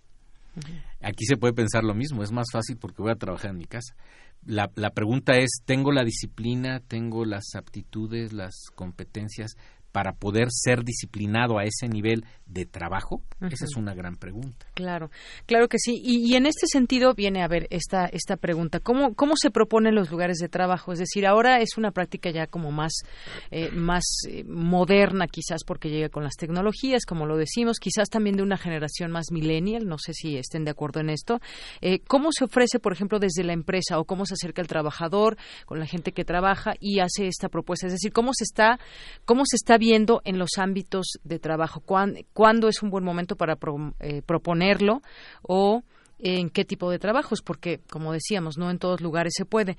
¿Cómo se, cómo se está, qué se está haciendo desde las empresas o cómo se puede proponer? Alguien que nos esté escuchando quizás y diga, yo, efectivamente, yo podría hacer mi trabajo desde casa, pero ¿cómo se lo digo a mi jefe para que me dé quizás tres días para trabajar en casa? y otros dos días trabajar en oficina o al revés, ¿cómo se plantea? ¿Cómo, qué, tanto, ¿Qué tanto lo están recibiendo bien quienes están en, en las cabezas pues de empresas privadas y también, por ejemplo, del ámbito público? Fíjate que lo que estás eh, planteando es precisamente el escenario que no se da. O sea, no hay un, no, no recuerdo, no conozco un caso en el que se debata en la empresa con los trabajadores, con el sindicato. Esto lo podemos hacer desde fuera, esto desde adentro. Aquí hay que tener cuidado porque yo creo que es una de las más grandes perversiones empresariales. Eh, la teoría de la organización empresarial ha pulverizado a las empresas. Eh, atrás de una firma puede haber 70 firmas y cada una hace algo diferente. Y esa, la firma 7 del holding, es el que, por ejemplo, eh, desarrolla la contabilidad con 10 o con 100 eh, gentes a las que pone a trabajar desde la casa.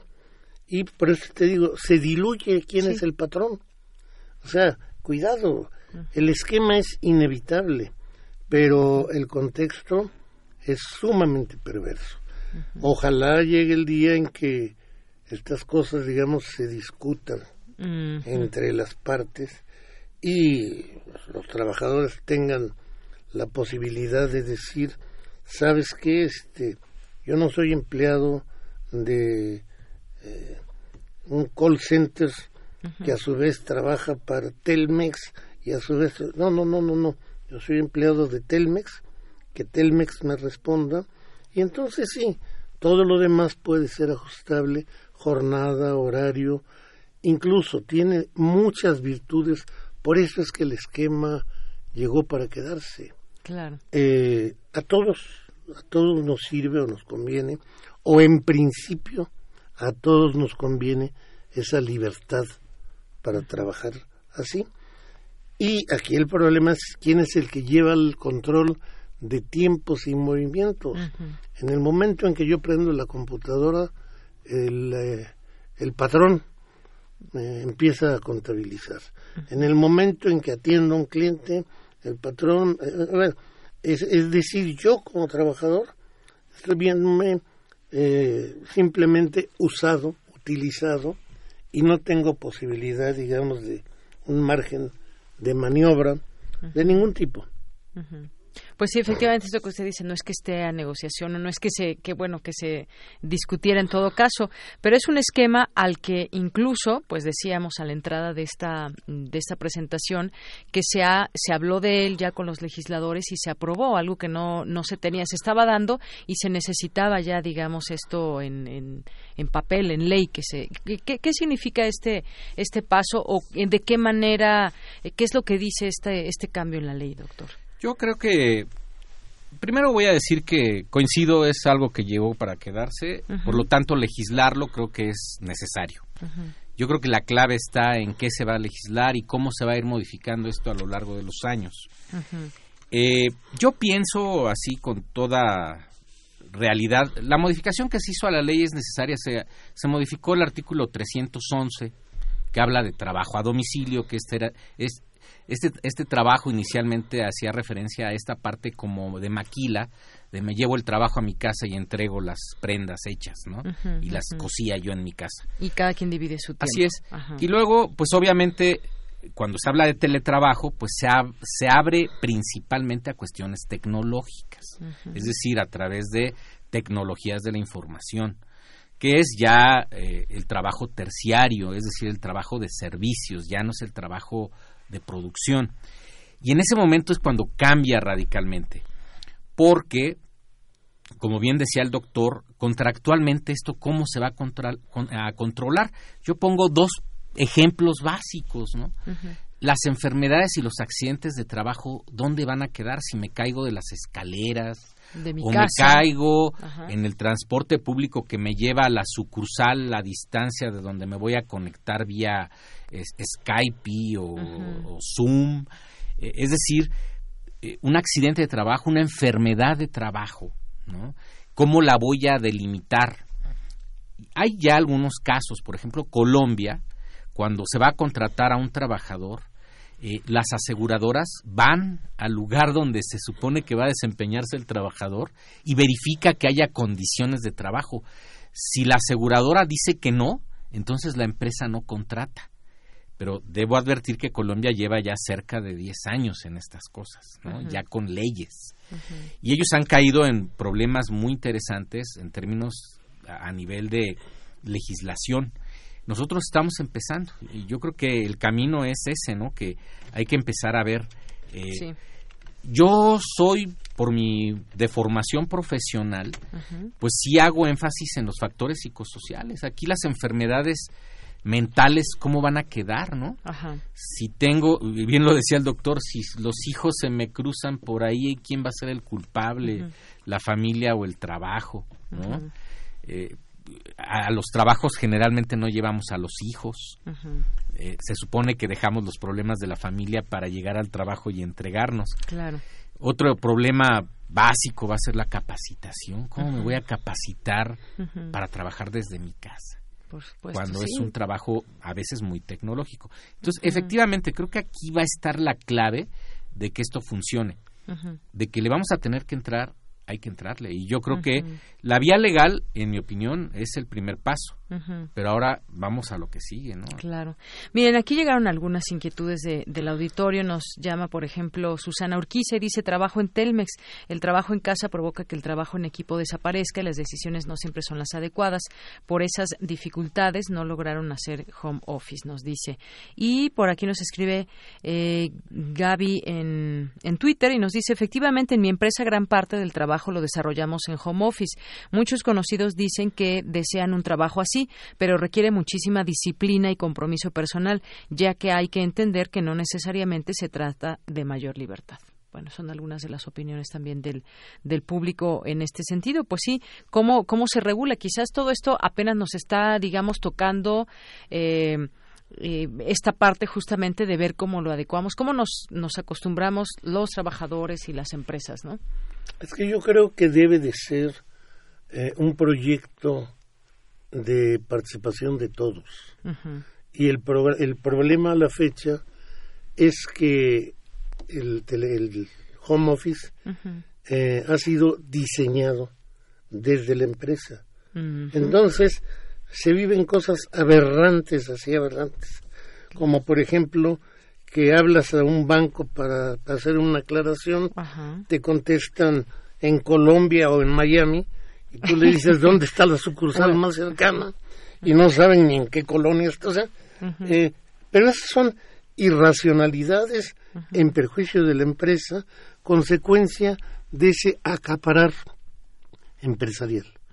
Mientras esto no se colectivice, no se socialice, y yo creo que la reforma pretende de manera indirecta llegar a esto, pero principalmente la reforma está dada para abrir mercados de trabajo porque necesitamos trabajo.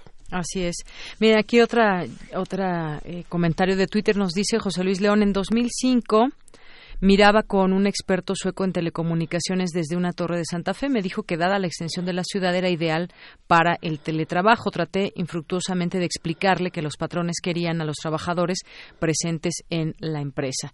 Bueno, creo que ha destapado algunas, algunas dudas y comentarios todo este tema de, de el home office, porque efectivamente creo que habrá que diferenciar esto cómo se ve desde la empresa y cómo se ve desde dentro esa posibilidad. Normalmente llega pues de, la empresa, más, más que más que del propio trabajador que tenga esa posibilidad de elegir, ¿no? Ahí hablamos ya de otra cosa. Lo que yo he visto en algunas empresas, tengo la suerte de tener contacto con la industria farmacéutica y con el sector financiero, y ellos lo han experimentado, y lo han experimentado desde mi punto de vista bien y con mucha cautela. Es decir, ellos llevan ya algunos años practicando y no lo soltaron de golpe. Lo que ellos hicieron es, vamos a probar un día.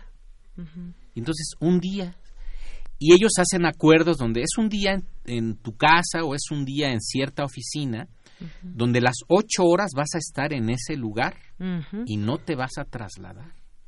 O sea, eh, cuando hablamos de teletrabajo es trabajo vía un sistema informático sin estar físicamente en el lugar que en teoría te tiene contratado. O sea, esto de la casa y la comodidad de la casa de repente es como una fantasía, ¿sí?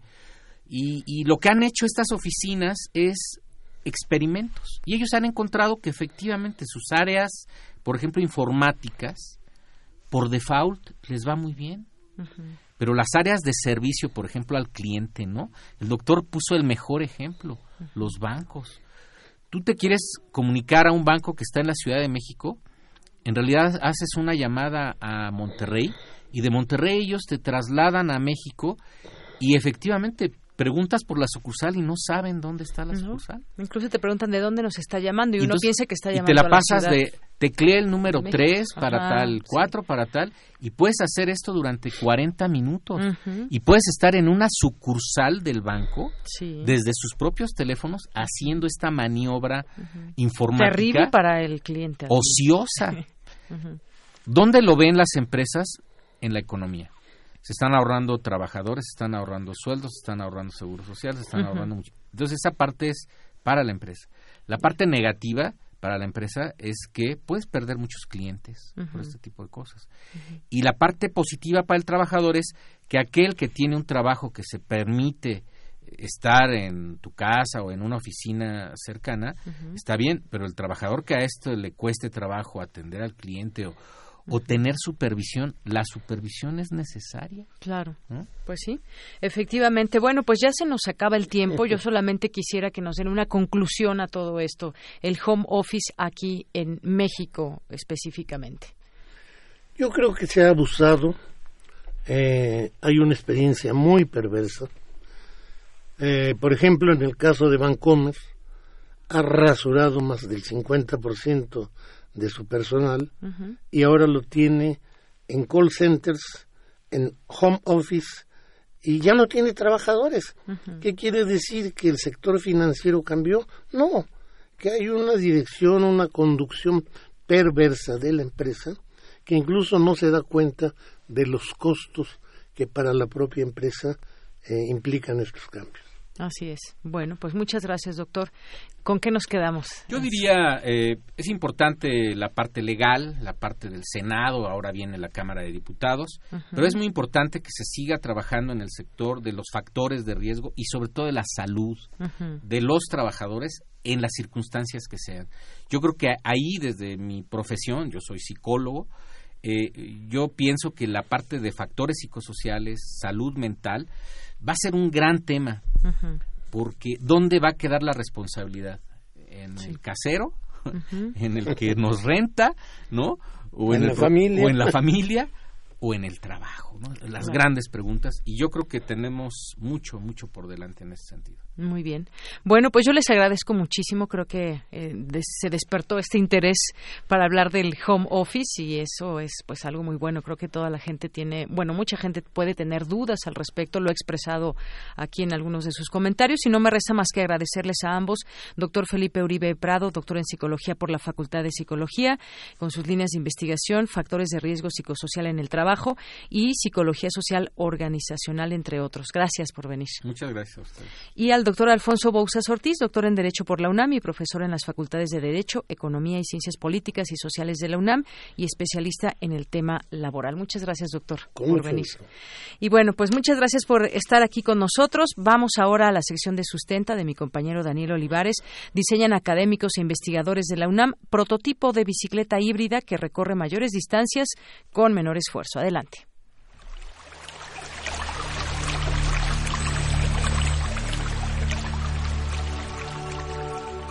Sustenta. Sustenta. Innovación universitaria en pro del medio ambiente.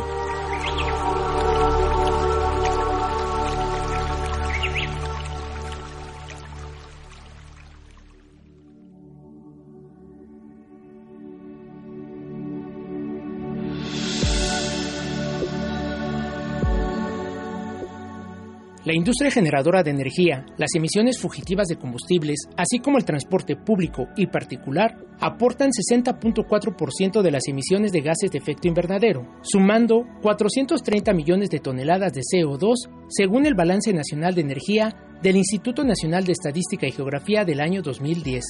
El problema se incrementa si consideramos que el crecimiento anual de vehículos es de 5.3%, mientras que la población aumenta 1.29% anualmente. Un habitante de la Ciudad de México pierde 5 años de su vida en el tráfico. Ante este panorama, un grupo multidisciplinario de la UNAM crearon una bicicleta híbrida que se mueve con energía humana y pilas recargables, esta idea nace en el Laboratorio de Movilidad e Infraestructura Verde para la Eficiencia Energética en Ciudades, integrado por académicos de las Facultades de Arquitectura e Ingeniería, así como investigadores del Instituto de Ingeniería de la UNAM, quienes buscan diseñar diversos prototipos que contribuyan a la movilidad sustentable y a disminuir la emisión de dióxido de carbono al aire. El doctor Jesús Sabas Carmona, responsable del proyecto, nos explica cómo nace esta iniciativa. Este proyecto surge de la inquietud de varios investigadores de la universidad para tener una eficiencia energética en las ciudades. Eh, entre nosotros habíamos platicado que es necesario utilizar fuentes alternativas de energía para la movilidad y nos dimos cuenta que se puede utilizar la energía solar para recargar bicicletas eléctricas que nos ayuden a transportarnos de un lugar a otro. Así desarrollamos una estación de carga de bicicletas eléctricas usando energía solar.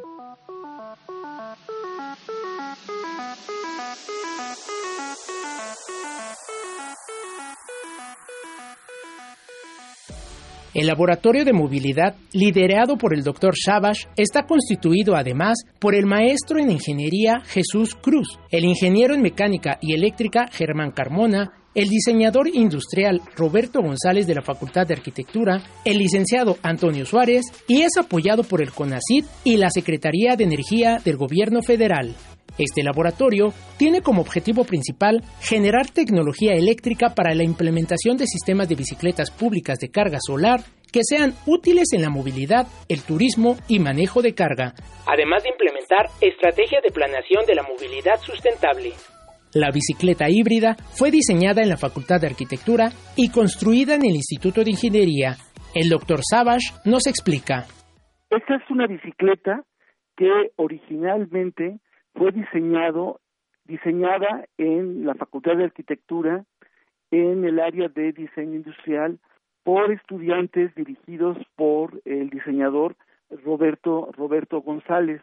Ellos hicieron el diseño y en el Instituto de Ingeniería junto con el ingeniero Germán Carmona, entonces ahora se pasó a, a partir del diseño, construir la bicicleta. Durante eh, la fabricación detectamos algunos problemitas que fueron resueltos. La bicicleta eléctrica es de rodada 26 acorde a la estatura promedio de los mexicanos y cuenta con un sistema de control que, en el momento en que la bicicleta detecta que existe dificultad para subir una pendiente, el motor se enciende automáticamente y ayuda al ciclista a avanzar sin dificultad. Tiene además un microprocesador que recaba información necesaria para el usuario, tal y como nos lo explica el doctor Savage. Eh, también tiene un microprocesador el cual permite capturar toda la información sensorial que se va produciendo cuando se está andando en bicicleta y también permite que una persona pueda acceder a la bicicleta utilizando una aplicación en la estación de carga. Como lo mencioné anteriormente, se va guardando toda la información que, que se va que se va generando durante el trayecto y cuando se llega a la estación toda esta información se sube a la nube y de esa forma podemos tener información relevante como podría ser el tráfico que existe en esa zona o la contaminación que exista en esa zona.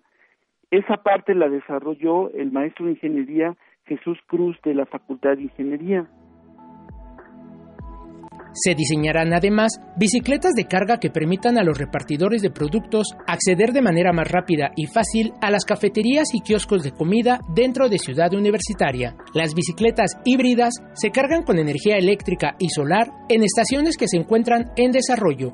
Estas bicicletas eléctricas y estaciones de carga se encuentran en proceso de prueba. Si deseas más información, ingresa a www.labmovilidad.unam.mx. En México y en el mundo está cambiando el paradigma de la movilidad hacia uno que privilegia los medios no motorizados y el transporte público, como es el caso de esta bicicleta híbrida, una excelente innovación universitaria. Para Radio UNAM, Daniel Olivares.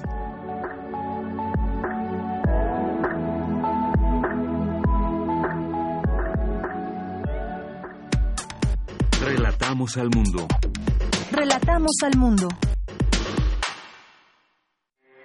Porque tu opinión es importante, síguenos en nuestras redes sociales, en Facebook como Prisma RU y en Twitter como arroba PrismaRU.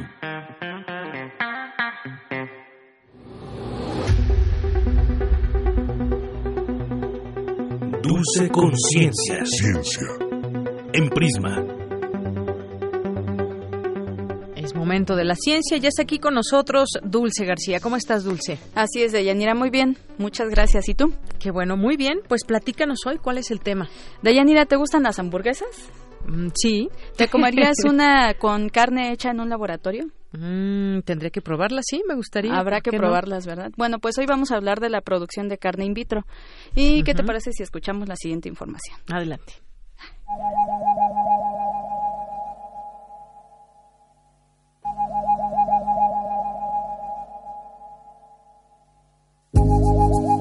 Se pudo ver un ternero cocido sobre una gran bandeja. Detrás apareció Ajax, con casco y la espada desenvainada. Como en arrebato de locura, se puso a cortar el ternero a grandes tajos, repartiendo después los trozos con la punta de la espada entre el estupor de los comensales. Este pasaje del Satiricón, atribuido a Petronio y probablemente de la etapa inicial del Imperio Romano, hablaba ya de la importancia del consumo de la carne. Hoy, hamburguesas, pollo, albóndigas son elementos básicos de la dieta occidental. Sin embargo, el creciente consumo de carne ha tenido impacto en la biodiversidad. ¿Cómo hacer frente a esa situación? Quizá la carne cultivada en laboratorio sea una solución. En Europa, la primera investigación sobre carne cultivada financiada por un gobierno tuvo lugar en los Países Bajos. El doctor Henk Haxman escribió el primer proyecto al respecto. Posteriormente, el doctor Mark Post continuó investigando hasta la actualidad, convirtiéndose así en el líder mundial de la investigación de carne in vitro. En agosto de 2013, la primera hamburguesa de cultivo celular se cocinó y se probó en Londres. Probablemente ha sido una de las hamburguesas más caras de la historia, pues costó 250 mil euros. ¿Será rica la carne in vitro? Habrá que probarla. Y bueno, ya tenemos en la línea a la doctora María de la Salud Rubio Lozano. Ella es académica de la Facultad de Medicina Veterinaria y Zootecnia de la UNAM. En 2010 recibió del Consejo Mexicano de la Carne la medalla Come Carne al Altruismo a favor de la industria cárnica mexicana. También es investigadora en el área de ciencia de la carne, especialmente en calidad y rendimiento de carne de especies de abasto. Eh, doctora, muy buenas tardes. ¿Cómo se encuentra? Hola, muy buenas tardes. Muy bien, gracias. Gracias, doctora, por tomarnos la llamada. Pues eh, quisiéramos empezar preguntándole eh, qué podemos entender por carne in vitro. Bueno, la carne in vitro todavía está en fase experimental. Es un proyecto, realmente no, no hay nadie en el mundo que la esté produciendo. Hay mucha gente estudiando y eh, para, para producir cualquier tipo de carne, ya sea de pollo, de res, de, lo que quieras. Eh, hay muchísimos eh, equipos de trabajo a lo largo de, de, todos los países que están intentando investigar. la carne in vitro es, es, como tú decías, un proyecto que nace en Europa y trae y viene de el concepto de, la medicina regenerativa. En cada uno de los, de los músculos de los animales hay, quedan células que están que, tienen, que tienen un potencial eh, muy importante para reproducirse, se llaman pluripotenciales. Estas células, si tú las extraes de un animal, de un músculo de un animal normal, ah, por ejemplo, a la, hora de la muerte, cuando están en el rastro, tú puedes llevártelas al laboratorio, reproducirlas y si como es como salen del músculo, tú estás haciendo fibra muscular. Sí. Muchas de ellas se convierten al final, pues eso como lo hicieron aquella vez en una hamburguesa. Eh, maestra, ¿habría forma de eh, realizar esto sin, digamos que, materiales de origen animal? No, efectivamente ahorita ese es uno de los graves problemas, de los problemas técnicos más importantes. Todo hay que extraerlo en este momento de los animales, incluso el alimento que le damos a las células en cultivo es también suero animal. Entonces todavía los retos tecnológicos son bastante importantes. Le digo, no hay nadie en el mundo que esté produciendo esto ya para vender. Además, el escalamiento supone un paso importantísimo porque son muchísimas fibras las que hay que producir. Y uno de los problemas más importantes, perdón, es que las células, una vez que tú las pones a cultivar, las células estas satelitales que sacamos de los músculos, llega un momento en que se diferencian. Entonces tenemos que volver a ir al mm. animal y sacar más. todavía está el proyecto en, en, fase de desarrollo. Realmente, como le digo, no hay nadie que esté produciendo aún la carne así. Claro que sí, eh, maestra. Eh, ¿Cómo esta, si nos puede platicar un poquito, describir cómo es la, la, investigación sobre este tema y si y de qué manera se trabaja en la UNAM? Bueno, yo tuve la oportunidad de que la UNAM eh, me apoyara el año pasado y estuve en el laboratorio del doctor Mark Post allá en, Holanda. Y cuando regresé he buscado un grupo de, apoyo porque yo me dedico a ciencia de la carne, pero pues la carne tradicional, evidentemente. Ahora estamos por ingresar un, un protocolo porque ya hemos diseñado un proyecto para apoyar un poquito, a ver si conseguimos que las células ah, puedan reproducirse con más, con más energía eh, durante más tiempo, que, que, podamos conseguir pues alargar un poquito ese tiempo que le llaman quiesencia para que podamos, eh, que puedan estar reproduciéndose más tiempo y así sacar más cantidad de fibras a largo, a largo plazo. Es un proyecto que apenas le digo está iniciando, hemos metido a un estudiante de doctorado y estamos buscando financiamiento. Ojalá que en la UNAM se entusiasmen y podamos eh, y nos apoyen también con dinero cuando pidamos un proyecto. Pues claro que sí, porque sería un, tanto, eh, digamos que pionera en este tipo de investigaciones la universidad. Ojalá que el, apoyo llegue pronto, maestra. Quisiera preguntarle, eh, ¿hay implicaciones bioéticas? Eh, sí, claro. Bueno, desde el punto de vista de investigación, muchas. Ahorita todavía no hemos trabajado con el, el aspecto didáctico. Yo doy muchas conferencias, explico cómo se hacen las cosas y tal, pero todavía es una investigación que mucha gente, la mayoría, no hay muchas publicaciones al respecto. Entonces todavía no es una, una cosa que se haya desarrollado como para tener todos los aspectos y ya empezar a trabajar desde el punto de vista académico. Es ahora está en fase de investigación y gracias a que estuve allá tuve acceso a mucha información, porque son industrias privadas, realmente ah, son eh, la industria de la carne a nivel mundial es la que más está apoyando a, este, a estas investigaciones. Y gente altruista también, protectores de animales o, eh, o gente que son veganos y cosas así, organizaciones. De estos son los que están pagando por la investigación. Entonces, es una investigación que no se está publicando en todos los sentidos, no, no todo el tiempo se está publicando. hay gente de China ya involucrada. Entonces, desde el punto de vista didáctico, todavía nos falta un poquito para tener todos los materiales preparados. Muy bien, maestra. ¿Algo más que le gustaría agregar? Claro que no, no. Muchísimas gracias por la, oportunidad y esperemos que esto prospere y podamos llegar a, producir. Esto no va a sustituir en, montones de años al producto original, pero es un producto eh, que, que, puede eh, abarcar para un nicho de mercado que sí está, hay gente que está pidiendo este tipo de productos, sobre todo porque no quiere matar animales y todo ese tipo de cosas. Claro que sí. Eh, maestra, pues ojalá que pronto platiquemos de los avances de sus investigaciones y más acerca del tema, a ver cómo sigue en un futuro no muy lejano. Ojalá tenga resultados pronto y les, se los haré llegar. Muchas gracias. Muchísimas gracias, que esté muy bien. Hasta luego, igual.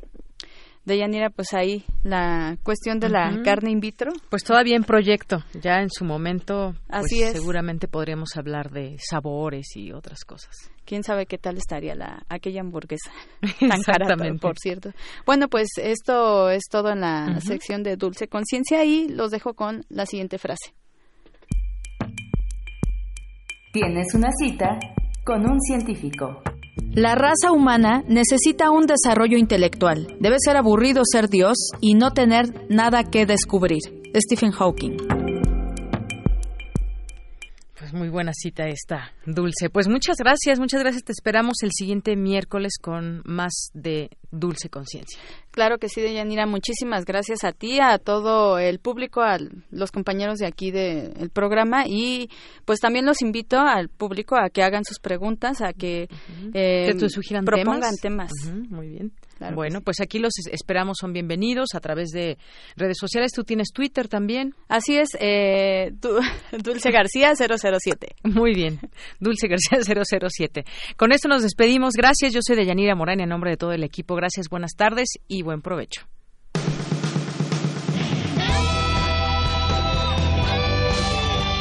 Prisma RU. Relatamos al mundo.